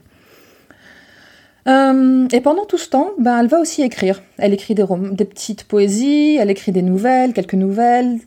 Quelques-uns de ses écrits sont publiés dans le journal de Torquay, mais rien de bien sérieux. Et les, amis de ses parents qui ont l'occasion de lire ses livres lui disent qu'effectivement, elle a, du talent, mais elle a besoin de travailler encore. Euh, à Paris, elle va découvrir aussi l'art dramatique, le théâtre, et là, c'est vraiment une révélation. Et euh, toute sa vie, elle, euh, elle sera passionnée par le théâtre. D'ailleurs, toi aussi, Loli, tu l'as ressenti en lisant ce premier roman. C'est vraiment quelque chose qui la marque beaucoup, elle écrira d'ailleurs quelques pièces de théâtre. En 1910, sa mère décide de la faire euh, entrer dans le monde, mais comme ça coûte très cher en Angleterre, Eh ben, elle fait ça pendant qu'elle est en séjour en Égypte, où elle doit passer l'hiver pour question de santé. Donc Agatha découvre le plaisir du flirt, l'art de la séduction, n'est-ce pas Hastings? Et euh, elle va y prendre un grand, grand plaisir, même l'heure de son retour en Angleterre pendant quelques années. Et en 1912, à 21 ans, elle va rencontrer et tomber amoureuse d'un jeune aviateur qui s'appelle Archibald Christie. Et il va vite la demander en mariage. Il a pas de sous. Il vient de s'engager dans l'armée, dans la Royal Air Force. Autant dire que la famille n'est pas très favorable à cette union et font traîner les choses. Les fiançailles durent et la guerre va arriver. Archibald doit partir au front. Il se retrouve engagé dans les batailles de Mons et de la Marne. Et lors d'une permission qu'il aura euh, en mois de décembre, il va proposer à Agatha de se marier tout de suite. Agatha va accepter aussi parce que finalement, elle, euh, elle comme lui, côtoie la mort de près depuis quelques mois. Elle, en tant qu'aide-soignante dans un hôpital qui accueille les blessés de guerre, lui en étant directement au front. Et ils se disent que ben, autant profiter tout de suite, quoi, parce qu'on ne sait pas ce qui les attend. Euh, ils se marient sur un coup de tête, mais vraiment euh, sans que personne soit au courant et euh, leur famille découvre après coup. Ils n'ont pas le choix, c'est comme ça que ça se passe. Finalement, avec la guerre, leur vie commune ne commence qu'en 1918, donc quatre ans plus tard. Ils ont eu le temps de vivre des choses quand même avant d'avoir une vie de couple. Et Archibald, en 1918, est muté au ministère de la Guerre, tout simplement avec le grade de colonel, parce qu'il a été un héros, il a, il a eu des actions héroïques pendant la guerre. Et c'est maintenant que la mystérieuse affaire de Styles arrive sur le tas. Euh, en 1916, Agatha est préparatrice en pharmacie à l'hôpital. Elle a commencé à, ré- à réfléchir à la rédaction de son premier roman policier, comme sa sœur euh, l'avait mise au défi de le faire. Et en 1917, donc en un an, elle l'a fini. Elle le soumet à plusieurs éditeurs, mais sans aucun succès. 1918, Archibald est rentré, la vie commune commence. 1919, elle a sa, fille Rosalind. Et donc là, euh, elle est prise dans, la vie normale, elle ne pense, plus du tout à ce roman en fait. Euh, C'est bon, elle l'a envoyé, il n'a pas été accueilli super bien, c'est pas important. Et finalement, elle apprend avec surprise que l'éditeur américain John Lane a décidé de la publier. Elle voulait, elle, utiliser un pseudonyme, comme Martin West ou Mostyn Gray, et finalement, l'éditeur insiste pour qu'elle garde son nom, en se disant que le prénom Agatha, ben, ça peut être très marquant pour les lecteurs, et je pense qu'il a quand même eu plutôt raison. Alors, la question c'est pourquoi Agatha, bim, c'est marquant. Euh, Bah, parce pourquoi que c'est une femme qui publie un roman policier et qu'à l'époque, c'était pas forcément ce Ah, dans ce sens-là, d'accord. Je pense que c'est dans ce sens-là. Ok. Donc, La mystérieuse affaire de Styles paraît en 1920 aux États-Unis, et c'est vraiment un, succès d'estime en fait. Ceux qui le lisent l'apprécient, mais c'est pas non plus un énorme best-seller. Pour te dire, ça lui rapportera 25 livres. Donc à l'époque, 25, li- 25 livres, c'est pas mal d'argent, mais c'est pas non plus une somme fantastique. Mais elle a mis le pied à l'étrier de l'écriture. Elle pensait que ce serait qu'un simple passe-temps, et finalement, ça va devenir l'œuvre de toute sa vie. Styles n'est pas son premier roman, mais c'est le premier qu'elle ose envoyer à des éditeurs, le premier dont elle assume la rédaction. On retrouve dans le roman de nombreuses in- inspirations de la vie d'Agatha. Donc euh, sur les personnages, par exemple, on retrouve la jeune fille pauvre et combative sous les traits de Cynthia, comme j'ai déjà dit. Et on- elle est aussi, ben, quelle coïncidence, préparatrice en pharmacie dans un hôpital pour blessés de guerre. Ça me rappelle justement quelqu'un. Donc c'est- donc c'est une fusion de sa nounou et d'elle-même, quoi. Exactement. C'est un peu... euh, Ah, le, geste de la fusion de Dragon Ball Z en podcast, ça passe pas. Ça passe pas, non. C'est comme quand tu dis bonjour, C'est pareil. pareil. C'est exactement Ah, il ça. faudrait faire du podcast en vidéo, dis donc. C'est ça. eh. Ah, mais, mais comment on pourrait appeler ça Euh, Je ne sais pas. Du, du, attends, du pot de vision Ouais, je non, ça, ça, ça marchera jamais. Non, ça marche pas. Je pense que c'est. Ouais, du visiocast. Du visiocast, très Mmh, bien ça. Très bien ça. Donc voilà, l'inspiration de Cynthia, par exemple, euh, dans la vie d'Agatha. Euh, également, par exemple, elle, elle évoque à un moment la, la dureté des infirmières en chef dans l'hôpital. Et c'est tout simplement une expérience qu'elle a elle-même vécue quand elle était aide-soignante. Le, le village qui accueille les réfugiés belges près de l'hôpital où elle travaille, bizarrement, elle pense, elle nous parle de réfugiés belges accueillis dans le village à côté de Styles. Et Agatha, elle a envie de créer un détective de type de ceux de Holmesien, donc euh, inspiré de Sherlock Holmes, et elle se dit que euh, un officier belge en retraite euh, qui est venu se réfugier en Belgique, en Angleterre, Oh, c'est moins exotique. c'est moins exotique, oui. Ah, ah, Donc à Charleroi, à Charleroi, ça aurait pas eu le même impact. Anvers. Ou à Anvers. voilà. Donc elle se dit qu'un officier belge en retraite qui est venu se réfugier en Angleterre, ça pourrait faire l'affaire. Elle décide qu'il sera inspecteur pour qu'il ait quand même de solides connaissances en criminologie. Et dans son esprit, ça devait être quelqu'un de très méliculeux, précis, un peu dandy, précieux aussi, et surtout très intelligent, utilisant plus que correctement ces petites cellules grises. Et c'est là, pendant qu'elle pensait à ce personnage, qu'elle a pensé à cette expression, les petites cellules grises, et qu'elle s'est dit que ça, il fallait le garder aussi. donc, comme j'ai déjà dit, la demeure de Styles est très inspirée de Ashfield de la maison d'enfance d'Agatha. Et il est pour moi difficile de ne pas faire le rapprochement entre Hastings, le, le, soldat, et Archibald, le mari d'Agatha Christie, qui sont tous deux officiers envoyés au front. Mais est-ce que Archibald était aussi neuneux que Hastings, du coup Je ne sais pas. Est-ce qu'elle a rigolé quand il a demandé en mariage la première C'est ça, elle a fait. Je ne sais pas non plus. Pas l'autre, hein. Et puis surtout, un fait, euh, quelque chose de remarquable, je trouve, c'est que durant son travail en tant que préparatrice en pharmacie, Agatha s'est sérieusement formée au maniement des substances. Et quand elle nous parle de la précipitation de la, strychnine avec le bromure, c'est quelque chose de réel qu'elle a elle-même euh, pu apprendre pendant sa formation d'aide chimiste, parce qu'elle a préparé un diplôme d'aide chimiste. Et en fait, c'est là, entouré de flacons dont certains portent une tête de mort, qui pouvait apporter la mort en quelques secondes, que l'intrigue de Styles lui est venue. Et surtout, le, sérieux de son travail sur le poison et ses effets a été plus que salué lors de la sortie de ce roman. Voilà, je pense que j'ai fait le tour. Euh, ça va, tu peux, tu, maintenant tu peux respirer. Maintenant je peux respirer. Tout va bien. ce que je me demande, c'est quand même combien euh, de gens se sont inspirés de son roman, euh, surtout dans les années 30, 40, 50, pour se dire tiens, et si je mettais du bromure dans. Ah, ça. Ah, tu crois que ça, ça a généré Écoute. Ça a sûrement dû générer. Maintenant, est-ce que ça a fonctionné? C'est une autre question, mais. Euh, si, ça tombe, il y a des gens après qui l'ont attaqué en justice parce que euh, par euh, complicité, par, par intermédiaire. Parce que du coup. Parce que ça n'a pas fonctionné. ouais, c'est ça aussi. Ouais. vous avez écrit dans votre bouquin que ça marchait, et moi j'ai essayé, et ma belle-mère est toujours là, quoi. Elle a vu des cailloux blancs au fond de son flacon, elle a pas vu le boire, elle s'est dit qu'il était plus long, quoi. Ah non, parce qu'ils deviennent transparents. Ils deviennent transparents en plus, oui, c'est vrai. Mm. Mais bon. au moins, tu savais qu'il fallait pas le mettre dans le cacao. Exactement. pour, en, revenir un petit peu au roman lui-même, vous, quels sont les personnages ou euh, les passages qui vous ont le plus marqué? Laura? Moi, ce qui m'a marqué, c'est euh, à quel point elle est dans son époque et elle reflète aussi euh, beaucoup les tendances de l'époque. on, on, en a parlé très très peu, l'histoire du docteur Bernstein qui est accusé d'espionnage. Euh, oui. sur lequel il y a aussi, alors c'est non dit, hein, euh, donc euh, c'est peut-être aussi mon interprétation, mais, mais est-ce qu'il n'y a pas aussi déjà des, des, histoires de, il est forcément coupable, alors il est allemand certes, mais il, est très probablement juif aussi. Enfin voilà, il y, y, avait des choses comme ça que et, je, je, savais qu'elle essayait de vraiment refléter l'époque sans avec le moins de politique possible, en tout cas de façon visible. Hein. Tout est toujours très subtil chez Agatha Christie, mais, mais ça m'a vraiment frappé dans ce roman-là. D'accord. Bah, c'est vrai que c'est plutôt mis en avant et, et, plus d'une fois, il y a des personnages qui soulignent avec une certaine insistance euh, son judaïsme. quoi.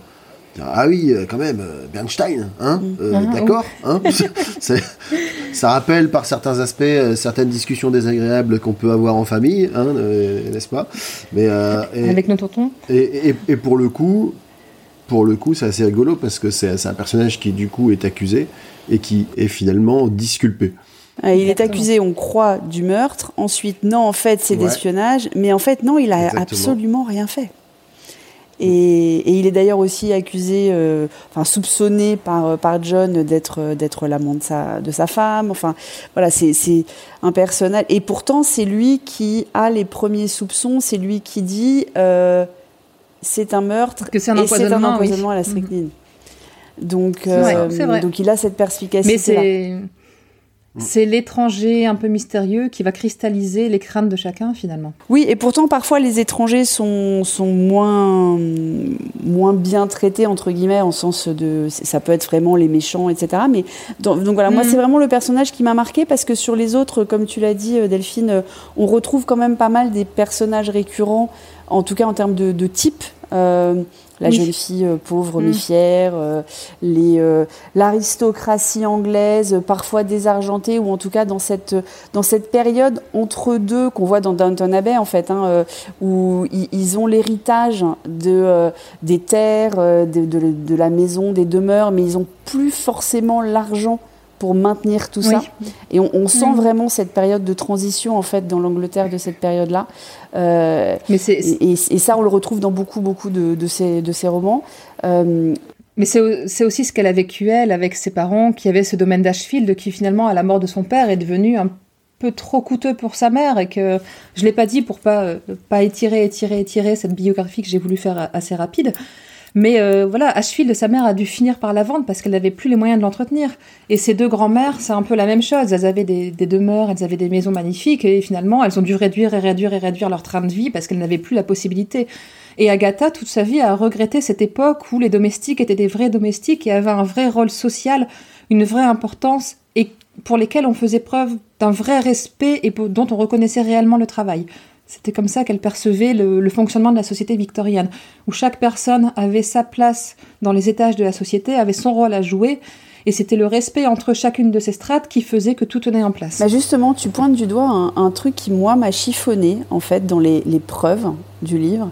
C'est que cette fameuse domestique euh, qui entend la dispute se trompe de voix.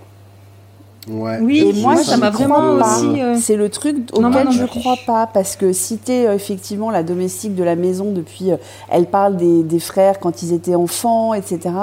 Enfin, elle peut pas se tromper Mais- sur la voix. Mais moi, ce que Moi, je pense, je- c'est qu'elle l'a pas entendu, en fait. Elle entendait euh, la vieille crier.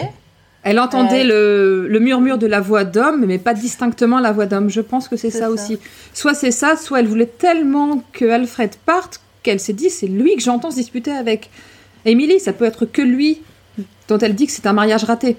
Oui, c'est ça. Euh, Moi, moi, en tout cas, comme je, l'ai lu et comme je l'ai ressenti, c'était, euh, elle, elle, elle, pas ce que l'homme disait. Elle savait, elle savait juste qu'il y avait un homme et parce qu'il y avait justement cette espèce de mumble, mais que elle a déduit parce que et ne croit pas que c'est euh, un truc de mariage qui raté là qui va m'arrêter. Et s'est dit, ok, c'est c'est lui qui la trompe. Comme de toute façon, tout le monde pensait qu'il la trompait avec. Euh, Avec la. la, la fermière là. Euh, du coup, euh, dans sa tête, c'était logique que ce soit Alfred. Alors, alors moi, je, je vais égaliser les choses. Je vais rejoindre la Team Laura. Donc, hashtag, hashtag Team Laura. Euh, vous choisirez, chers auditeurs, la Team Loli, la Team Laura.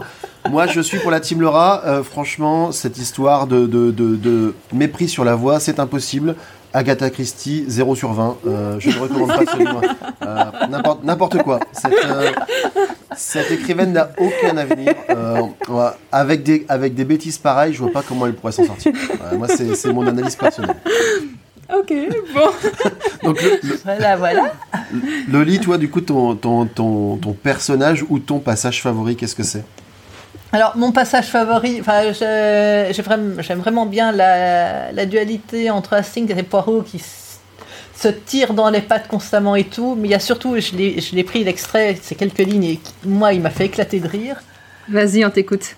Euh, attendez, parce que je vous le fais euh, style. euh, ouais, studio, hein. évidemment, avec hein. l'accent british. si, si, tu, si tu veux, s'il y a plusieurs personnages, on peut même te donner la réplique.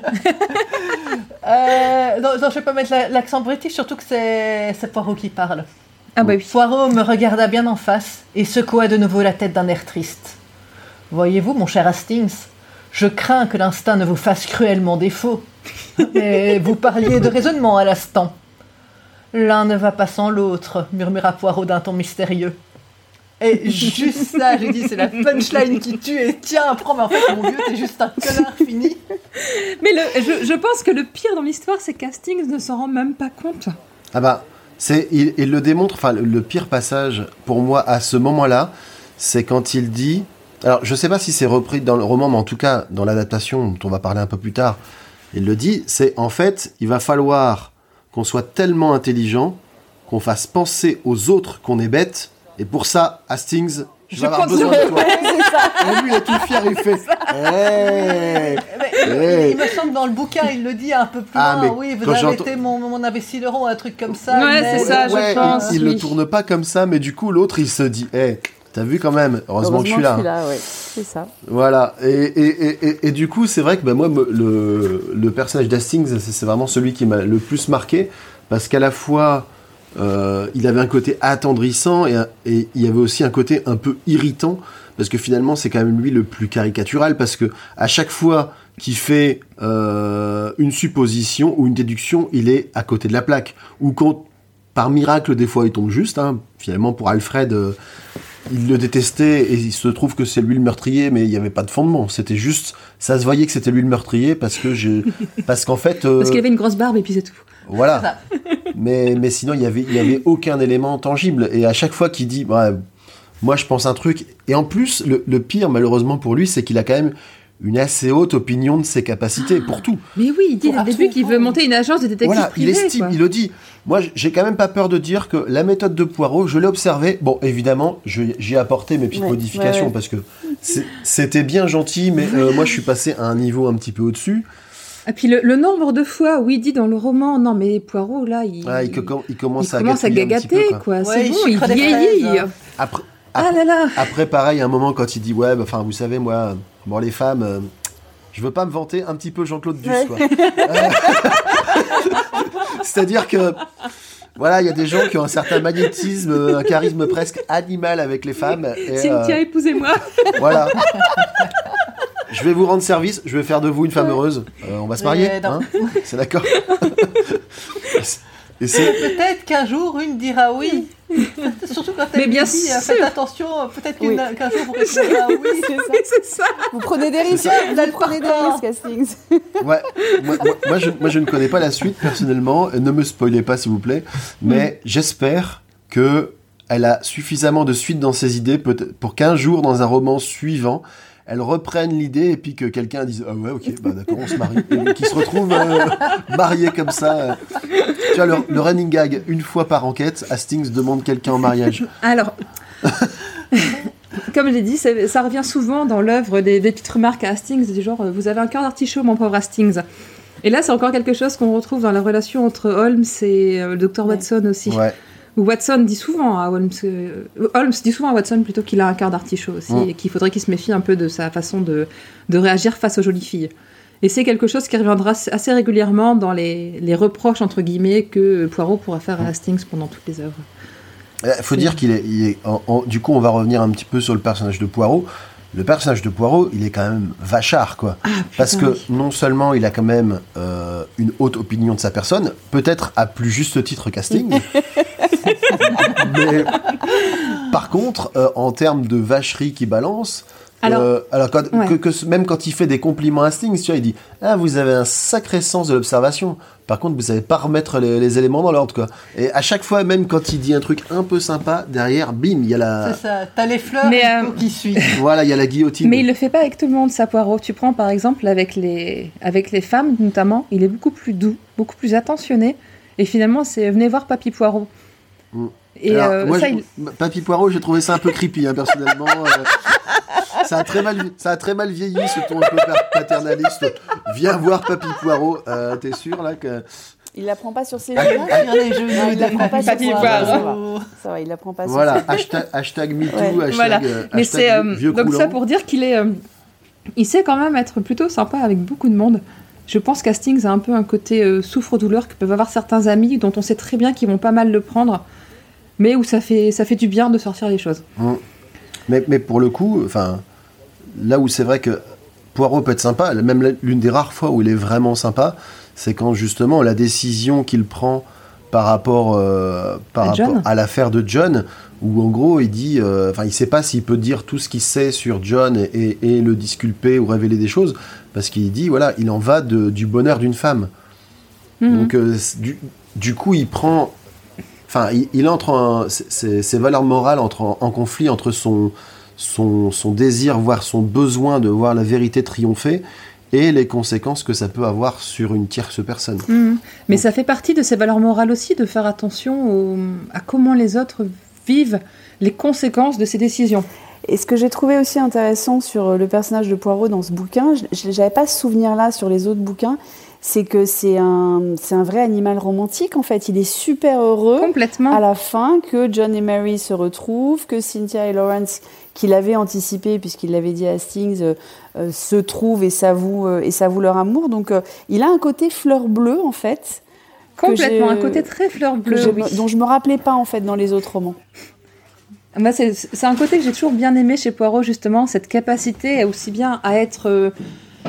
comment dire Il est. euh, il tolère aucun écart par rapport à la loi par rapport au crime.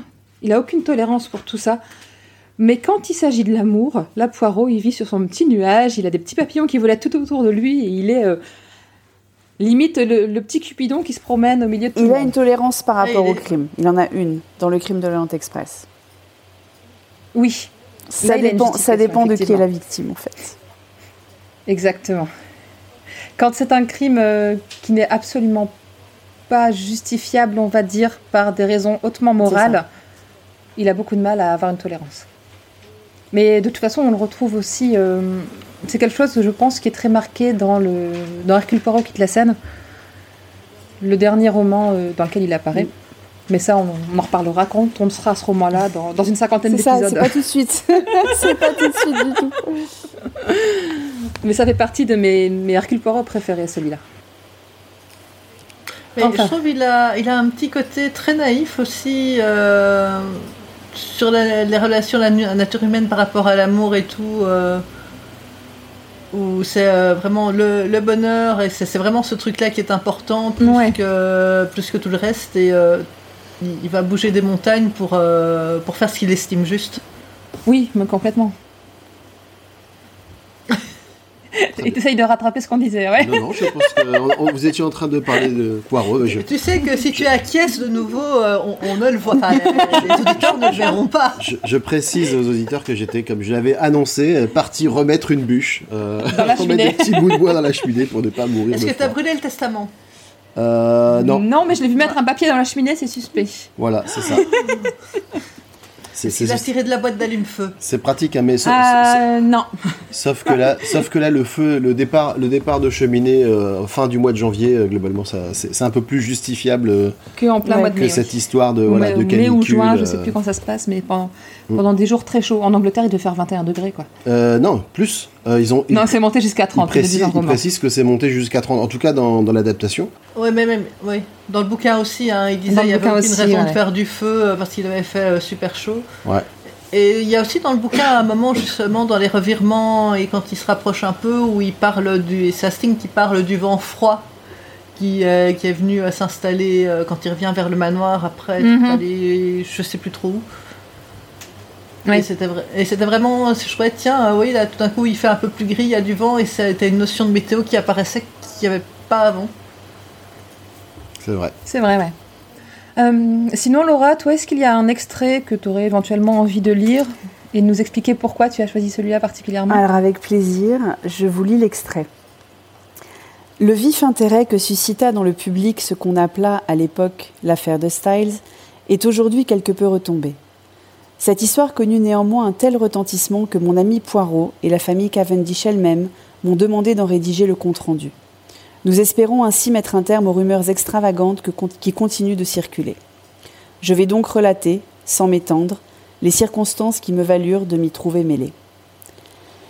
Je vous ai lu les deux premiers paragraphes du livre, qui pour moi sont une introduction. euh, alors c'est- c'est vraiment cette introduction qui m'a beaucoup rappelé Sherlock Holmes d'abord, mais, Oui. mais c'est aussi parce qu'en fait, je me suis rendu compte en relisant donc ce premier roman d'Agatha Christie euh, après, euh, je sais pas, 35 ou 40 ans, que elle est très souvent à la première personne. Et, et Oui. on rentre en fait, elle emmène le lecteur euh, dans une intimité avec le narrateur. Le fait d'avoir toujours ces romans à la, à la première personne, parce que ça, c'est, ça va être le cas dans, dans pas mal de ces romans, je trouve qu'on est complètement dedans, en fait. On rentre complètement dedans. On, a, euh, on sait qu'il va y avoir du poireau, on sait que c'est la famille Cavendish, on sait que ça a été un scandale, puisque euh, voilà, euh, on sait que ça a été compliqué, et donc tout de suite, c'est, la fameuse accroche. Euh, je la trouve absolument sublime, ça, hein, cette elle, Bah, elle, ce qu'on- elle attire notre attention en disant Mais c'est quoi? Pourquoi ça a fait scandale? Vas-y, raconte-nous. Exactement. Et puis c'est et puis c'est ce qu'on disait en, en 3-4 phrases. Elle a posé le cadre. Bim, bim, bim. Qui, quoi, où, quand. C'est Euh, Voilà. Et moi, c'est- cette introduction-là me fait beaucoup penser à l'introduction du chien des Baskerville. exactement.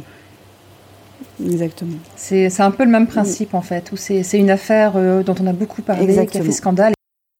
Et, et puis ce qui, est, ce qui est pratique du coup, euh, c'est que non, Hastings, il est là pour embarquer le lecteur, mais sans lui donner les clés, parce que si on était du point de vue de Poirot, bah, c'est bon, on a tous les éléments, toutes les, toutes les révélations te tombent un petit peu euh, toutes crues, ou alors euh, tu les déduis parce que tu as vraiment un- une capacité d'analyse supérieure, alors que là, on est un peu trimballé.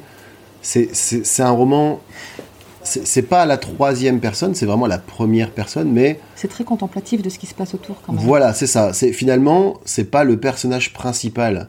Donc, euh, c'est c'est presque un peu comme si on était une petite souris qui vient euh, observer les, élé- les, les éléments, sauf qu'on est une souris qui, qui, qui fait des mauvaises déductions. Oui, et, et en fait, ça, ça reproduit complètement la construction des, des Sherlock Holmes, hein, parce que c'est Watson qui raconte les Sherlock Holmes aussi, donc c'est le... Complètement. Euh, ouais. et, et c'est- et je pense que c'est euh, c'est une des choses dont elle a dû, euh, dont elle a dû s'inspirer. Mais euh, comme tu le dis, hein, Greg, c'est vraiment tu n'es pas le père, tu ne suis pas le personnage principal, tu suis son acolyte qui est forcément euh, moins moins capable, moins compétent, et, et donc tu passes à côté de plein de trucs en tant que lecteur. euh, qui te sont qui te sont révélés après où tu vas te dire euh, bon sang mais c'est bien sûr mais mais trop tard en fait comme Hastings C'est ça, et je pense que c'est pour ça aussi qu'elle fait en sorte que Poirot rappelle de temps en temps à Hastings euh, qui- qu'il est un peu limité, un peu bébête et qu'il devrait faire un peu plus attention à ce qui se passe. Pour nous rappeler à nous aussi qu'on finalement n'a pas toutes les informations et qu'on devra attendre que lui veuille bien nous les délivrer pour tout comprendre. Mais après, moi, je, je, sais pas comment ça se passera dans les autres romans, mais Hastings, j'en étais venu à espérer que parfois il ait raison, parce que sinon, parce que sinon, à chaque fois qu'il va sortir une théorie, je, vais- je- moi, je vais me dire, bon, alors ça, c'est de la merde. ça, c'est- n'importe quoi. Alors là, s'il dit que c'est lui, c'est pas lui. Euh, s'il dit qu'aujourd'hui il fait beau, c'est qu'il pleut. Donc, euh, Alors, spoiler, Greg, euh, Ouais. il n'a pas toujours tort. Ah, Voilà. ça c'est bien. Franchement, ça me. De temps en temps, l'exception Exactement. la Voilà. règle. Tu, sais- tu sais, tu sais ce qu'on dit, hein, même une montre cassée donne l'heure exacte deux fois par jour. Exactement. hein. Bah, c'est un peu ça, en fait. C'est c'est un peu ça. C'est un très bon résumé trouve. Voilà. Voilà, Oh, et il va, il, va pauvre. fin- je- il va finir quand même par apprendre de Poirot quelques petits trucs. Bah, J'espère bien. C'est ça. Maintenant, euh, si on parlait un petit peu des adaptations, euh, la première qui me vient à l'esprit, et la première qu'on a regardée d'ailleurs avec, euh, avec Loli, euh, c'est évidemment là, c'est l'anthologie d'Agatha Christie avec David Suchet dans le rôle principal, le rôle d'Hercule Poirot. Donc, euh, Le téléfilm de la série anglaise, euh, exactement. qui est bizarrement l'épisode 1 de la saison 3. Ils Ouais. n'ont pas choisi de respecter l'ordre chronologique. Euh, alors d'un côté c'est bizarre, en même temps c'est euh, les histoires ne se suivent pas forcément dans les poireaux, donc c'est pas toujours choquant qu'il n'y ait pas une suite logique entre elles et qu'elles soient pas enchaînées dans l'ordre de, de création des romans. Mais moi j'avoue que ça me chiffonne un peu dans, dans mon côté où j'aime bien que les choses respectent l'ordre. Euh, si ça tombe, le scénariste, il a pas lu les Agatha Christie dans l'ordre chronologique. Euh, et ça, vraiment, alors là, il y a Il vraiment les des, a pas tous lus. Il y a des Oh, baffes merde. qui se perdent, quoi. Non, mais celui-là, il est quand même particulier parce que je rejoins Delphine. C'est Poirot est arrivé en Angleterre. Enfin, euh, C'est ça. parce Ouais. que quand même dans celui-là, on apprend qu'Hastings rencontre Poirot en Belgique, donc pendant qu'il est euh, mobilisé, Euh, et, et donc il ne sait même pas que Poirot est en Angleterre. Donc c'est, je, je te rejoins Delphine. Moi, je n'ai pas compris que ce soit euh, le, le premier épisode de la saison 3. Et, C'est ça. et donc c'est vraiment que les, les gens font attention à rien. Enfin bon, c'est pas grave. Voilà, exactement. Mais il y a C'est- eu combien d'années on- entre la saison 2 et la saison 3 Euh, si c'est une, une émission britannique, euh, entre deux saisons, il peut y avoir euh, longtemps. Oui, voilà, Donc, c'est si ça. ça c'est- tombe, euh, c'était fait sciemment parce Mais, que tu as euh, eu X années entre les deux et donc on reprend de zéro. Ou, ou est-ce est-ce que. Mais la, la série a été, s'est étendue sur quasiment 10 ans. Il y a eu 6 saisons, je pense, un truc comme ça. Donc, euh, Mais est- est-ce que, du- est-ce que du coup, peut-être, ils n'ont pas commencé dans un premier temps par les plus connus. Oui, voilà, les si. best-sellers pour, pour se dire, bah voilà, ça, ça va accrocher Je le public. pense. Et si ça marche, on va Ouais, pouvoir compléter avec les histoires un peu euh, secondaires. quoi. Je pense que c'est exactement ça. Du mercantilisme encore. Complètement, Voilà. quoi. C'est... Bon, sinon, au niveau adaptation, c'est quand même euh, assez fidèle au roman, j'ai trouvé. Même s'il y a des personnages qui disparaissent, hein, comme le, Il y a des, le il y a fameux des adaptations, docteur, il y a des simplifications. ouais. Bernstein, qui a disparu. Il y a Bernstein qui a disparu. Euh, il n'est pas fait mention que, euh, pour le coup, la, la, la victime la- soit la belle-mère Ouais, euh, des, euh, voilà, des, des héritiers. Après, pour le coup, ça n'a pas vraiment de, ça n'a pas vraiment d'impact sur l'histoire, mais ça fait vraiment partie des, euh, des choses comme ça qui ont été un petit peu. Je, je trouve justement que cette ouais. histoire de belle-mère, pour moi, ça a quand même un impact sur l'histoire. Parce que euh, le fait qu'elle soit la belle-mère, on peut soupçonner plus facilement. John et Laurence de, la Mhm. tuer que si c'était leur mère naturelle. Enfin, il y a ce côté quand même. Je vois ce que euh, tu veux dire. Ouais, ouais, ouais, C'est ouais. pas le même, euh, c'est pas le même acte de tuer sa mère euh, d'adoption que sa mère biologique dans l'inconscient collectif. hein. Je porte pas de. Je- vois- bien je- sûr. Je, compre- je comprends ton. Ouais, je comprends ton point de vue, ouais, c'est clair. C'est vrai que vu comme ça. Vu comme ça, mais en même temps, je pense que ça aurait été un peu, un peu lourd à expliquer dans un récit euh, télévisuel, en téléfilm, en fait. C'est ça, c'est déjà c'est une heure et demie, c'est ultra euh, condensé. 1h45, ouais. Ah, après, ce qu'on se- ce qu'on se disait ouais, globalement, c'est que ouais, le, té- le téléfilm dure une heure et demie. On voit globalement pas le temps passer. hein. Non, non, non. même, non. même en connaissant l'histoire, euh, franchement, j'avais j'avais fini le roman peut-être euh, une ou deux semaines auparavant. Donc je savais ce qui allait se passer, même s'il y avait des petites adaptations. Globalement, c'est quand même très fidèle Ah, complètement. euh, au roman. ne serait-ce que dans juste le. la, la liaison euh, qui a été beaucoup plus mise en avant dans le, dans le Ouais. téléfilm. Ouais. Y a, il y a- Mais d'un autre côté, c'était aussi une manière de faciliter les choses, de vraiment montrer que dans le bouquin, c'était beaucoup plus euh, sous- sous-jacent. ouais. euh, et que, bon, bah, à mont- à montrer en film en deux minutes, c'est compliqué. On, on Ouais, voit, c'est ça, on ouais. voit moins aussi, ils insistent beaucoup moins dans le téléfilm sur le, euh, beaucoup moins sur le crush d'Hastings pour Mary Cavendish. Ouais. euh, parce que tout au long du roman, à chaque fois, dès qu'il la voit, c'est ah non, elle est, elle est trop bien, ça peut pas être une meurtrière, euh, elle est trop bien pour ce gars-là, tout ça. Là, là, ils en parlent un petit peu, et mais finalement, comme c'est pas auprès d'elle qui fait sa demande en mariage, c'est un peu passé, euh, c'est un peu passé à, à l'as. Moi, ce que j'ai beaucoup aimé, c'est la, la ressemblance des personnages avec l'image que j'en avais la première fois que j'ai découvert cette série, que j'ai vu Hercule Poirot, j'ai fait Oh Mais ils ont trouvé le vrai Hercule Poirot Il est tellement ressemblant à l'image que j'en avais, avec sa tête d'œuf, sa petite moustache et tout, c'était tellement ça. Mais je, je suis fan de David Suchet rien que pour ce rôle-là, quoi. C'est, euh, il l'a tellement bien incarné, c'est, euh, pas de déception, quoi. C'est... Rien que pour ça, je trouvais que c'était plutôt pas mal fait. Sa moustache était superbe parce que tu aurais dit qu'elle allait prendre vie, quoi. Mais c'est ça, c'est, c'est- c'est une partie complète de son anatomie. À fond. Après, après, on se disait aussi que par contre, euh, au niveau des acteurs, euh, tous Ne se valent pas. ouais. Alors moi, je, non, on se faisait la réflexion que quand même le gars qui joue Lawrence euh, dans dans le téléfilm, waouh. Monsieur Mèche Ouais, voilà, et c'est ça. Dé- déjà ces tirades, il a. c'est- peut-être la, c'est peut-être de- le la, la traduction Le française, doublage. le doublage qui veut ça, mais il a vraiment pas l'air convaincu de ce qu'il raconte. Et, et à chaque fois qu'il dit un truc, il se recoiffe. Enfin, je veux dire, c'est quand même particulier. Euh, Evie aussi. et hein, ouais, Evelyne, euh, on Ouais, se dit, on se Elle disait que même quand elle a l'air en. Ouais, puis Ouais, même, quand voilà, elle, c'est même quand elle a l'air en colère, en français, franchement, ça, ça tombe à plat. Elle fait, T'as plus l'impression qu'elle rit, qu'elle. euh, ouais, elle est. euh, attention, je suis très en colère. hein. Waouh, t'es en Ouais, colère. mais c'est une toi, t'es, britannique, hein, euh, attention. Hein, c'est euh, quand ils sont en colère, euh, ils sourient presque. C'est de la hein. colère Ah rentrée, oui, quoi. Ouais, mais- T'as t'as quand même ça qui, qui doit jouer en. Après, moi, je, vous- je vous rejoins. Je pense qu'il y, a- il y a un vrai problème de doublage sur ces vieilles séries. Euh, et donc, il y a des acteurs de doublage très bons euh, qui le font sentir moins. Et il y avait peut-être moins d'attention euh, euh, portée, euh, portée au doublage parce que je pense que c'est comme la traduction euh, qui est restée en, en vigueur jusqu'en 1980. Je pense pas qu'ils aient revu le doublage, en fait. Et ça reste une vieille Oui. série. Alors, Mm. c'est- Complètement. c'est c'est sûr et certain parce que. On a reconnu nous- des voix. hein. On a reconnu Oui. les voix. Alors déjà, on se faisait la réflexion que au début, quand t'entends évidemment Hercule Poirot, t'es partagé entre euh, c'est Astérix et c'est Bénil.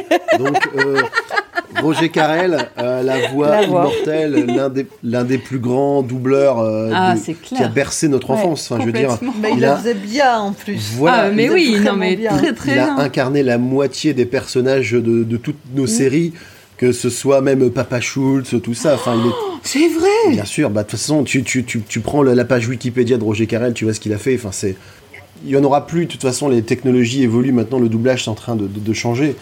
Mais lui, c'était vraiment la pointure ultime. C'est clair. Euh, C'était un vrai acteur de doublage. et, et voilà. Et ça, malgré sa voix reconnaissable, euh, Poirot, il lui donne quand même une identité avec des intonations particulières qui ne, même si on reconnaît le timbre, les intonations, c'est bien celle d'Hercule Poirot. Pas celle d'Astérix, ouais. Voilà, heure- heureusement, parce que ça peut être compliqué. Ce qui m'a beaucoup, ce qui m'a beaucoup plus perturbé, par contre, c'est que la voix de Mary Cavendish, ce soit, ou c'était Marie ou, ou Cynthia, Euh, ce, soit, ce soit la voix de, de Phoebe dans Friends? Non, c'était Oui, Cynthia, ça. C'était Cynthia. Cynthia, oui, c'était Cynthia, ouais. Et là, et là, tu te dis pareil, tu dis, euh, alors, en plus posé que la Phoebe qu'on connaît, mais c'est quand même Phoebe. Donc, et, et- et tous, en fait, euh, pareil, la voix d'Alfred, j'ai pas, j'ai pas remis l'acteur dessus, mais euh, la, voix d'Alfred, aussi, c'est une grande voix du doublage également. Mais, mais vous voyez, mon, mon problème, c'est que moi, tous ces trucs-là, je m'en rends pas forcément compte. Et à chaque fois qu'on regarde un film, il arrive à me dire Eh, mais cet acteur-là, c'est celui qui jouait ça. Eh, mais le doubleur, c'est celui qui doublait ça aussi. Et du coup, il, il me ruine tous mes Vous, films vous en me savez, disant vous savez, le gars pénible, c'est ça qui, qui, qui, qui- qui vous sort tout le temps. Eh, tu sais, le, le garçon de café, là, ah bah, c'est le mec qui a joué dans la pub pour Nespresso il y a trois Exactement. ans. ouais.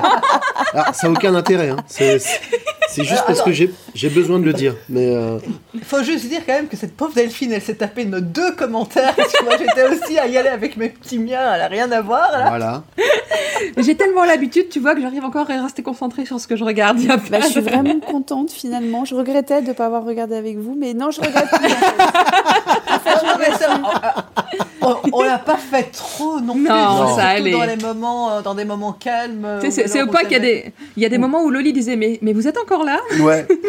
Non, c'était on, on réagissait surtout quand il y avait des grands moments d'acting, quand il y avait Ah ouais. Laurence qui remettait sa mèche. euh, On pouvait pas. Ça. euh, Ou alors quand t'avais un plan de coupe qui arrivait et pendant 15 secondes tu vois un cheval au trot et tu te fais oui mais ok mais ça apporte quoi Ah bah oui, ça. Bah oui, c'est ça. Moi j'ai trouvé, vous, vous disiez que le- on regardait pas le, on voyait pas le temps passer dans l'intrigue, non, mais j'ai trouvé qu'il y avait quand même des lenteurs effectivement de transition, euh, pas mal, Ouais. Ouais. sur euh, et, et que c'est dommage parce qu'ils ont coupé beaucoup de choses du livre pour ces lenteurs de transition.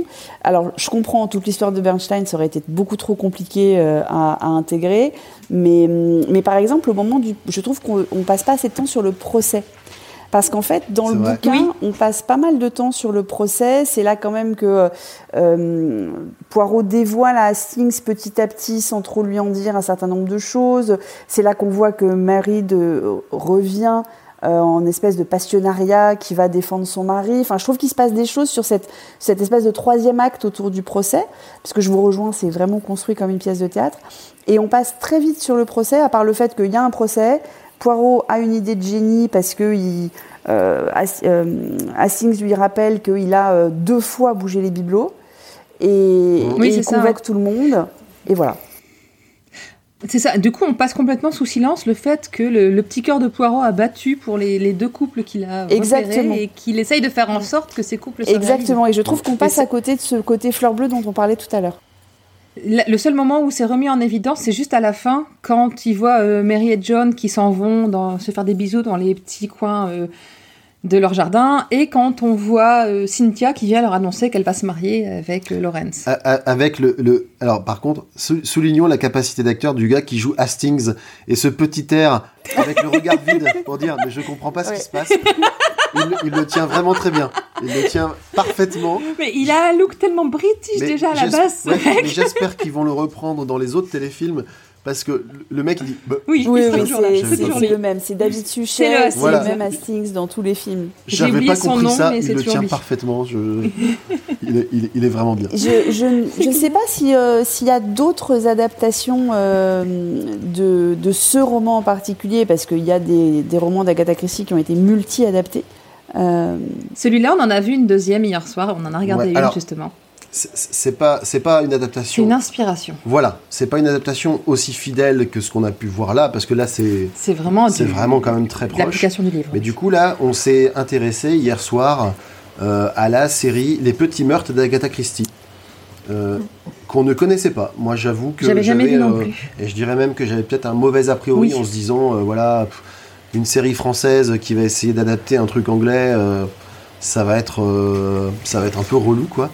Et j'y allais à Un peu à reculons. ouais. c'est pour ça qu'on l'a regardé qu'hier soir et Ouais. pas avant. hein. C'est- C'était vraiment par acquis de conscience. On n'avait même pas ouais, parlé. vous auriez quoi. pu nous dire, vous aviez honte à ce point-là, en fait, de regarder les petits meurtres d'Agatha Si, si, si, je vous en ai parlé. J'en ai parlé. Donc, au début, on a parlé. Je vous ai dit qu'il y avait deux adaptations qu'on voulait regarder, qui étaient euh, Les Petits Meurtres et. euh, Il y en a trois en fait.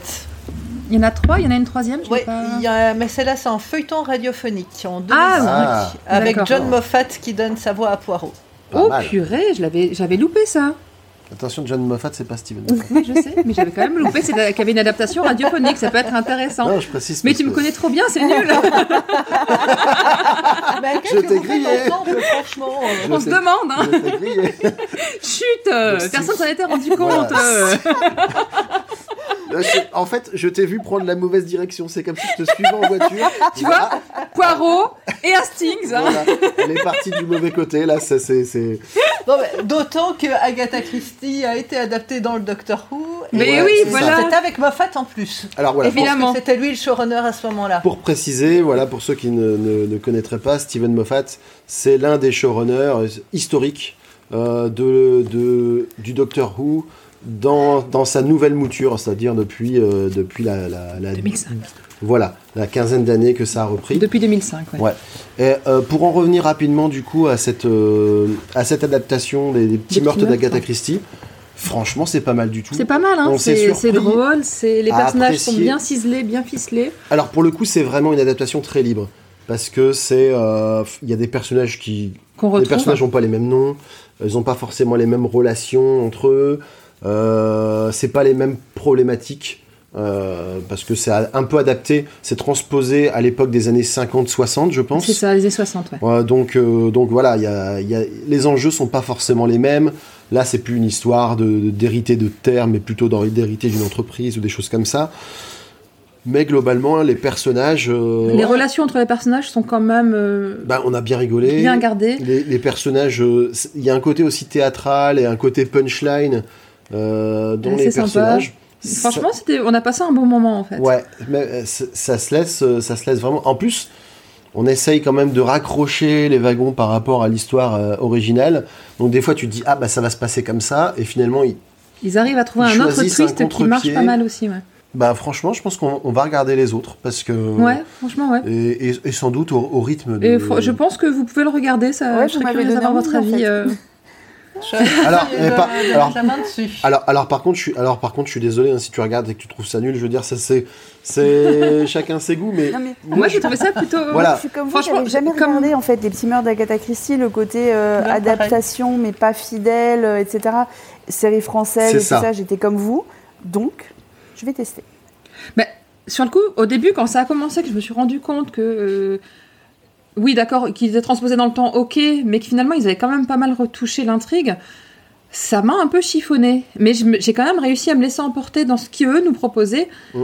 en tout en raccrochant à ce que je connaissais de l'histoire. Et j'ai trouvé ça Et- vraiment bien construit et, et- bien amené. et en plus le personnage principal De euh, l'enquêteur, là, le- le l'enquêteur commissaire, qui- il est chouette. Le commissaire qui commence vraiment, euh, bah, un peu, euh, c'est-à-dire avec le même côté désagréable de Poirot, mais sans les bons côtés, en tout cas au tout début. C'est clair. Quel- quel- quel Ah, c'est un quoi. connard, quoi. il, par- il parle, à- il parle à tout le monde comme, comme des chiens, quoi. Et au fur et à mesure de l'enquête, il montre un côté un peu plus vulnérable ou un peu plus humain. Et des fois, il se fait un peu recadrer, tout ça. Et du coup, euh, j'ai trouvé ça. euh, voilà, c'est, pas si, il, est, il est pas si monolithique qu'il en a l'air. Euh, et même, euh, il y a le- un personnage qui est joué par sa secrétaire. Qui un peu le rôle est sa d'Hastings. secrétaire, hein. pardon. Qui, qui, pour le coup, est. Et le euh, pendant d'Hastings, ouais. et, et Nunuche, hein, on te la, en tout Ah, cas, on te la présente comme ça, très, très premier degré, très, très fleur bleue, très tout ce que tu veux, mais qui arrive quand même de temps en temps à avoir une petite finesse, et puis, euh, et puis en plus, euh, la- l'actrice qui joue ça, Elle est très bien. elle le hein. fait vraiment très bien, enfin, je veux dire, euh, et je sais pas, c'est, y a- un côté, ch- moi j'ai été charmé par, par ça. Voilà. C'est Euh, un. on- ah. Certains jeux d'acteurs sont exagérés, Ouais. mais malgré tout, ça, même ça, ça apporte en fait euh, au plaisir qu'on a à regarder le- l'épisode. En tout Voilà. cas, c'est. Bah, du coup, j'espère que je vous l'aurais pas survendu, parce que si ça tombe, ils, ils vont se dire, Vous avez trouvé ça nul, hein, mais-. Voilà. Ils vont m'envoyer un message dans, dans, dans 15 jours en disant Mais pourquoi tu nous as recommandé cette Vas-y, rends-moi 7h30 de ma vie. Exactement. C'est ça, c'est ça. euh, je, je, je peux pas dire. Euh, Donc, euh, ess- essayez euh, avec, avec une euh, comment dire avec une attente modérée. Si, vous le pouvez, pas, ce- toi. voilà, ce sera. le- Non mais c'est vrai parce que souvent quand on te survend un truc, après tu dis ouais, Ouais, c'est bon, pas quoi. mal, mais ça casse quand même pas trois pattes à un canard. À, à l'inverse, quand on te dit euh, ce truc-là, c'est vraiment une daube, tu peux être agréablement sur- surpris pour dire c'est vrai que c'est un peu pourri, mais finalement il y a quand même des petits trucs à en tirer. c'est ça. tu vois. Ok, donc on va plutôt se taper dans cette catégorie-là. Donc. Voilà. Voilà. Retenez que c'est vraiment nul, nul, nul, nul, nul, nul. Mais regarde- que c'est blessant. Mais regardez-le quand même et peut-être que ça vous plaira. On, on peut se dire que ça, ça vaut le coup de lui laisser sa chance, mais on peut comprendre aussi que tout le monde n'apprécie pas. C'est c'est un, c'est c'est un bon résumé. Est-ce Voilà. est- est-ce qu'il y a des, est-ce qu'il y a d'autres choses qu'on aurait euh, oublié euh, d'évoquer sur Agatha Christie Non, il y a juste un, un truc que j'ai appris euh, en préparant Elle est euh, morte. l'épisode. Ouais, Merde. merde C'est pas, de chance, pas de chance quoi. L'accident belge. Non, j'ai surtout appris l'âge. que Ah ouais, je, la- je la pensais, je parlais aux, aux adaptations. Oui. Il y a eu des animés qui, qui ont été inspirés de l'œuvre d'Agatha Christie. Donc il faudra que j'essaye de les trouver, parce que là j'ai pas trouvé de titre ni rien, mais ça, ça m'intéresse beaucoup. Si, si certains de nos auditeurs en ont déjà entendu parler, je veux bien avoir euh, un lien pour aller regarder ça, parce que je suis très curieuse de ce que ça peut donner. Agatha, connais-tu? Et, et sinon, moi j'ai quand même un truc à dire pour les allergiques à la lecture, c'est qu'il Ouais. existe aussi en audiobook. Oui, Ah, ouais. oui, Sorti en 2004 et lu par Françoise Gillard. D'accord. Ah Bah, c'est... merci beaucoup de l'information. Ouais, Faudra qu'on y pense la prochaine fois. euh, par les il existe aussi en VO. Mhm. Euh, alors désolé, mais j'ai un, un accent euh, vraiment tout pourri. C'est The Mysterious Affair at Styles, Complete and Unabridged. Mhm. Ah, Complète et pas abrégé, lu par Hugues Fraser. D'accord, Ah. ok. Très bien. D'accord. Bah, comme ça, je pense qu'on du coup, on aura fait un panorama. euh, Complet de l'œuvre, hein, Après, pense. je crois, je, je crois aussi avoir vu qu'il existait des, des jeux vidéo sur euh, certaines enquêtes d'Agatha Christie. Euh, donc, je ne sais pas si celle-ci en fait partie, mais en tout cas, euh, il y, a- il y a des jeux qui reprennent certains éléments et j'imagine qu'ils vont être tentés de reprendre des trucs d'Hercule Poirot. C'est un peu quand même le personnage Oui, bien sûr. le personnage même, hein. emblématique. euh.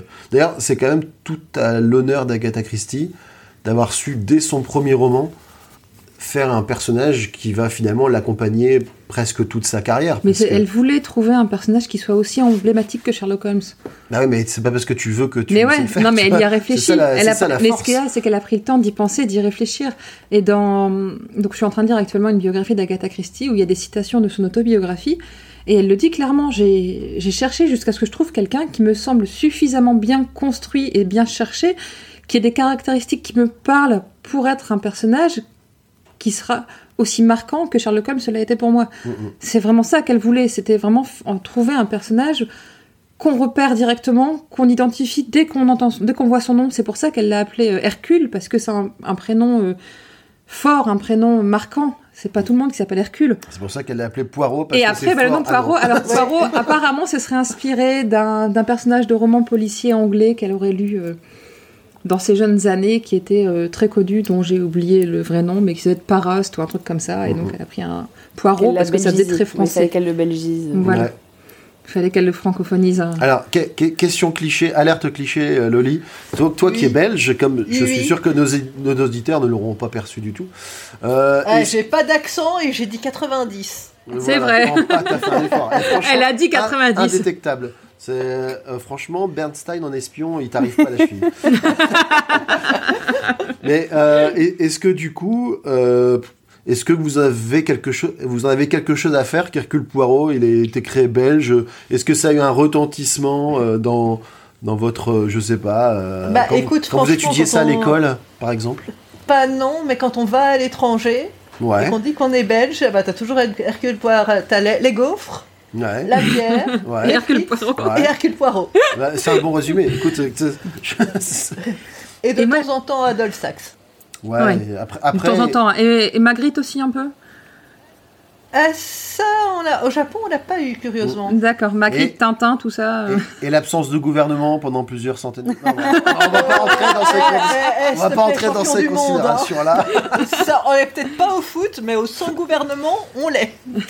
Écoute, Comme quoi, le gouvernement ne sert pas à grand chose, hein, parce que 18 mois ils ont tenu quand même. hein, donc, euh, Ouais, ouais, ouais. Et sans se taper sur la gueule. En plus. Moi je suis mariée, Avec moi, je trois suis mariée à un belge en fait. hein, donc, euh, oh, ils, tiens, ils sont partout. D'accord, oh là là, mince. Ah là là. C'est ça, on n'est pas nombreux, mais on est Mais partout. tu sais que partout où on va, en voiture, en road trip, en vacances, etc., il y a toujours une immatriculation belge à côté de nous. Alors, soit mon mari est surveillé, soit les Belges sont partout. Alors, c'est- c'est- c'est quoi les services secrets belges? Est-ce qu'ils ont un nom particulier? Je ne sais pas. Euh, non. Ils, Ils n'ont pas de sont, nom, c'est ça, ils ils sont tellement n'existent secrets pas. qu'ils n'ont pas de nom. C'est ce que j'allais dire. C'est ce que j'allais dire. Et on- euh, tout le monde pense qu'il n'existe pas parce qu'on prend ça pour une blague. Du coup, c'est le C'est service ça. secret le plus Du efficace monde, du du monde. On a perdu Delphine, ça y est. Centré sur le sujet. Ah, c'est vrai. Ah, Agatha Christie, mais pourquoi faire Mais, mais- mais c'est qui ça, Agatha Christie J'avais une question pour Laura. Ah, une, question- et une question pertinente en plus Oui Waouh Alors bah vas-y, t'es meilleur que nous, hein, c'est tout, c'est comme ça. que tu sais traduire le rire, parce que sinon on va avoir du mal. Ah ben moi j'ai l'habitude. Et, et les auditeurs de Radio calmer, les auditeurs de Radio ont d'habitude c'est minimum un fou rire par, euh, par épisode. C'est de ta faute à chaque Oui, fois. a- j'arrive toujours à, la- à la voir à un moment donné. Je, des fois ça met du temps, tu vois, c'est des petites, euh, des petites blagues à répétition. Tu sens que ça commence à faire son effet, et puis là, blim. Je vais me calmer, ça va aller. Voilà. Et donc une question. Est-ce que l'employé du gaz va être belge Voilà. Bah non, là il est 11h, donc il viendra plus ce soir. Oh. Sinon, donc ma question pour Laura, toi qui as lu le, le bouquin en VO, je me suis toujours posé la question sur le, la façon de transcrire les paroles de Poirot. Parce que Hastings nous dit plusieurs fois qu'il parle un peu un mélange, une espèce de bouillasse entre le français et l'anglais. Et est-ce que c'est retraduit dans, le, dans la façon d'écrire? Oui, c'est retraduit. Alors, pas, de la, pas avec l'ampleur qu'il y a dans la traduction, en fait. Mais il y a des mots français euh, qui sont dans les dialogues euh, qui sont repris. Euh, donc, euh, les mots en français, en italique, euh, dans le texte, dans le texte original. Mais, mais ça reste des petites touches, en fait. C'est pas du tout une bouillasse euh, mélangée euh, euh, au point que tu peux, que tu peux lire dans une, dans une traduction française. Donc, euh, oui, oui, ça, ça se voit quand même un petit peu. Et puis, euh, c'est, enfin, moi, en l'occurrence, je dis toujours à mon mari hein, que Hercule Poirot, il est belge parce que pour des raisons politiques, à l'époque, elle, euh, elle pouvait pas, euh, voilà, elle pouvait pas trop, trop dire que, enfin, c'était quand même la, la- la première guerre mondiale était quand même la première guerre où les Anglais et les Français étaient du même côté. Donc, euh, c'était un peu tôt Ouais. pour Ça. dire que euh, c'était un Français, quoi. Et j'ai j'ai toujours bien aimé cette expression dans les, dans, les, dans les romans que tu peux voir en français dans le texte. La première fois où je- que je l'ai rencontré, que je devais avoir euh, 10 ou 11 ans, je vois ça bah, évidemment en français dans le texte. En quoi d'autre? Mais en quoi d'autre d'abord? Le Bah, français dans le monde. comme- c'est ça comme tout le texte, mais qu'est-ce qu'il raconte cela? Euh, non, mais Si on t'explique pas ce que ça veut dire, tu dis, La naïveté. bah évidemment, en français dans le texte, non mais ouais, Attends, un peu qu'on te parle des suggestions de présentation. C'est clair. Mais du coup, ce que je pense euh, faire aussi à un moment donné, c'est essayer de voir les adaptations de, euh, des romans en téléfilm avec Suchet pour voir justement comment Suchet le fait.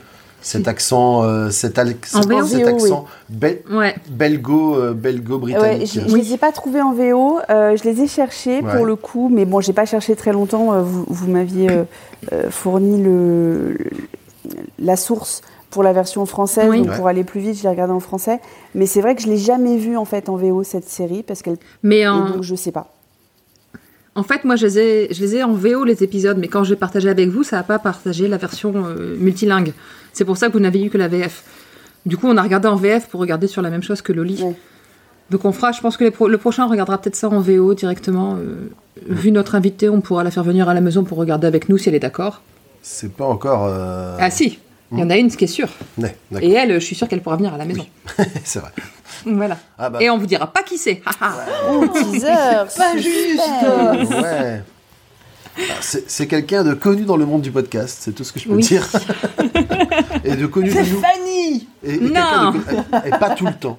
Euh, Pas tout le temps, Fanny. C'est bon, hein, doute, elle a sans- pas encore. Sans doute. Eh, on finira certainement par la voir jour, parce qu'elle participe à tous les podcasts du monde. voir. C'est- le trigger, elle est connue, c'est Fanny. C'est écrit, c'est écrit. Euh, mais, euh, et on la recevra d'ailleurs avec Donc plaisir. Fanny, avec plaisir quand tu veux. Hein, Voilà. Mais non, a priori, euh, c'est euh, donc euh, on est déjà en train de préparer les prochains épisodes. ça ne ressemble pas d'ailleurs. hein. Voilà, mais on- on- déjà on prépare. Déjà, on aurait pu s'arrêter à on prépare et ça, suffira à surprendre les gens qui nous connaissent un petit peu.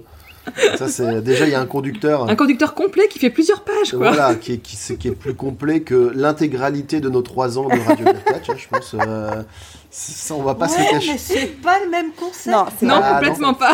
Bah, tu peux pas réagir à l'actualité d'Agatha Christie Non. à chaud euh, en podcast. Parce qu'il y a une troisième corde. Voilà, c'est ça, euh, les prises. Et là, elle fait un German suplex. euh, voilà. En termes de storyline, c'est un petit peu, c'est un petit peu calme en ce moment, donc. euh, Ouais, c'est ça. Donc voilà. Donc pour, euh, pour rebondir sur ce que tu disais, euh, notre prochain épisode portera donc sur le roman suivant dans la bibliographie d'Agatha Christie, à savoir Mr. Brown. Et on, est, on compte euh, le sortir euh, le mois prochain. Donc on va essayer de faire un On format va essayer, mensuel. comme on, comme on vous l'a dit dans le teaser, Ouais. on va essayer de faire un format mensuel qui, pu- qui paraîtra tous les derniers vendredis, euh, mercredis de chaque mois. Si déjà je me trompe dans la date. Donc tous les derniers mercredis de chaque mois, on espère pouvoir publier un épisode qui fera une, une analyse, euh, on l'espère, suffisamment poussée pour vous plaire des romans d'Agatha Christie. Et moi, du coup, qui ai lu Mr. Brown juste après avoir relu euh, La mystérieuse affaire Ad Styles, je conseille à tous vos auditeurs de le lire avant le prochain épisode pour pas se faire spoiler, parce qu'il est vraiment bien aussi. Ah, il est très très bien, Mr. Brown. J'aime beaucoup. Eh ben, Et Tuppence et Tommy si- sont vraiment des si personnages tu, extra. si tu l'as déjà lu, je t'invite, si tu en trouves le temps, à nous, à nous faire euh, une, petite, une petite bafouille euh, en audio euh, qu'on intégrera dans notre épisode à un moment, si tu veux nous, nous, nous Oh, mais je envoyer vais pas ça. m'inviter en- à tous les épisodes non plus. hein. C'était Ah, mais tu, tu, tu, tu, tu le seras Non, pas, non, mais, mais, tu seras avec ah, écoute, nous, euh, tu vois, par un petit Ah, écoute, extrait. si, euh, je, si je, je trouve le temps, ouais, je vais, euh, je vais vous écrire un petit truc, ouais. Mais si tu l'utilises pas, je me vexerai pas. Super. C'est noté. Et pour les auditeurs, vous avez un mois pour ça. le lire. Exactement. Exactement. Vous avez un mois pour le lire. Donc, Et euh, il est pas, il est pas si épais que ça, donc en un mois c'est lisible. ouais. Il n'y a pas de problème. Bah voilà, Voilà. donc je pense, je, je- je pense qu'on a fait, euh, on a fait le tour du sujet. On va remercier Laura et Loli pour leur participation. Vous avez été de super premières invités. Ça nous a C'était chouette, ouais. C'était vraiment cool de vous avoir pour ce premier épisode parce que ça nous a, ça nous a aidé à simplement à être dedans, à, à échanger avec vous. Donc c'était, c'était très sympa. On, On va rappeler, obligé à le faire. c'est ça, en même temps, c'est- vrai que d'avoir des invités, ça nous a obligés à Oui. préparer. clairement. Ça nous a obligés à fixer une date et à vraiment nous lancer. Ce qu'on- je pense qu'on aurait peut-être traîné un Ouais, peu parce que plus à mettre en route le euh, projet s'il y avait été que nous 2030, euh, deux. Il était toujours dans un coin de notre tête et puis. On Exactement. l'aurait jamais fait. On va, on va rappeler rapidement euh, où on peut vous retrouver. Donc Laura, Moi, c'est le podcast Revue et Corrigé, le podcast euh, Bonjour PPC, le digital pour tous, et sinon sur LinkedIn et Twitter. voilà, et Loli. Eh ben moi, c'est sur le podcast euh, Je compte jusqu'à toi ou euh, sur Songe d'une nuit et euh, sur Twitter et Instagram. Super. Ok, super. Merci à tous pour votre attention. On espère que cet épisode vous a plu et que vous attendrez le suivant avec impatience. Si ça vous a plu, n'hésitez pas à le commenter, à nous faire des retours, ça nous fera très plaisir, à partager auprès de vos amis. Euh, Euh, pour vos voilà. retours, ben, les petites étoiles sur vos applications, vos agrégateurs de, de podcasts, euh, ça fera toujours plaisir. Et aussi, vous pouvez nous retrouver sur Twitter. On a ouvert un compte, euh, un bébé compte pour l'instant, qui s'appelle Agatha Christie, tout attaché avec une majuscule au début de- du prénom et du nom de famille. Ouais, c'est vrai qu'on n'a même pas dit du coup Agatha Christie. Agatha Christie. Agatha Christie. Christie. Parce qu'on a, on a T'as quand fait même par la blague, on quoi. a quand même choisi un nom de podcast qui, qui sonne un petit peu chelou. Voilà. Bah ouais, mais on a eu plein d'idées, hein, mais on euh, a eu c'est plein d'idées, puis finalement on s'est dit, voilà, on a, on a fusionné Christie et le crime. Ouais, au cas où nos auditeurs n'auraient pas compris. euh, on, sait que tout, on sait que tout le monde n'est pas sur le même braquet, donc euh, on s'adapte. hein. Je pense que tu as beaucoup de Hastings en fait dans tes auditeurs, c'est ça?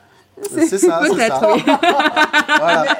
Vous l'avez mal fait en fait parce que c'est Agatha Christie. Tant, tant, tant. Alors, oh, Tant, tant, tant. alors voilà, bah, on peut rajouter tant, Tant, tant, tant, tant tant. dans le, dans le nom. Pour le référencement, ça va pas Non, aider. ça- mais ah ça non, va- c'est ça bon, j'ai- Puis j'ai pris assez de temps à faire le logo, quoi. C'est bon. C'est vrai. C'est vrai. En tout cas, merci encore. Merci, Merci encore, à encore. vous. C'était super. Merci à nos auditeurs, ceux qui auront tenu jusque-là. Et puis, ben, on, retrou- on vous retrouve euh, le mois prochain pour Mr. Brown. À très bientôt. Bonne soirée à tous. Ah oui, Ces petites cellules grises ont fait du bon travail aujourd'hui.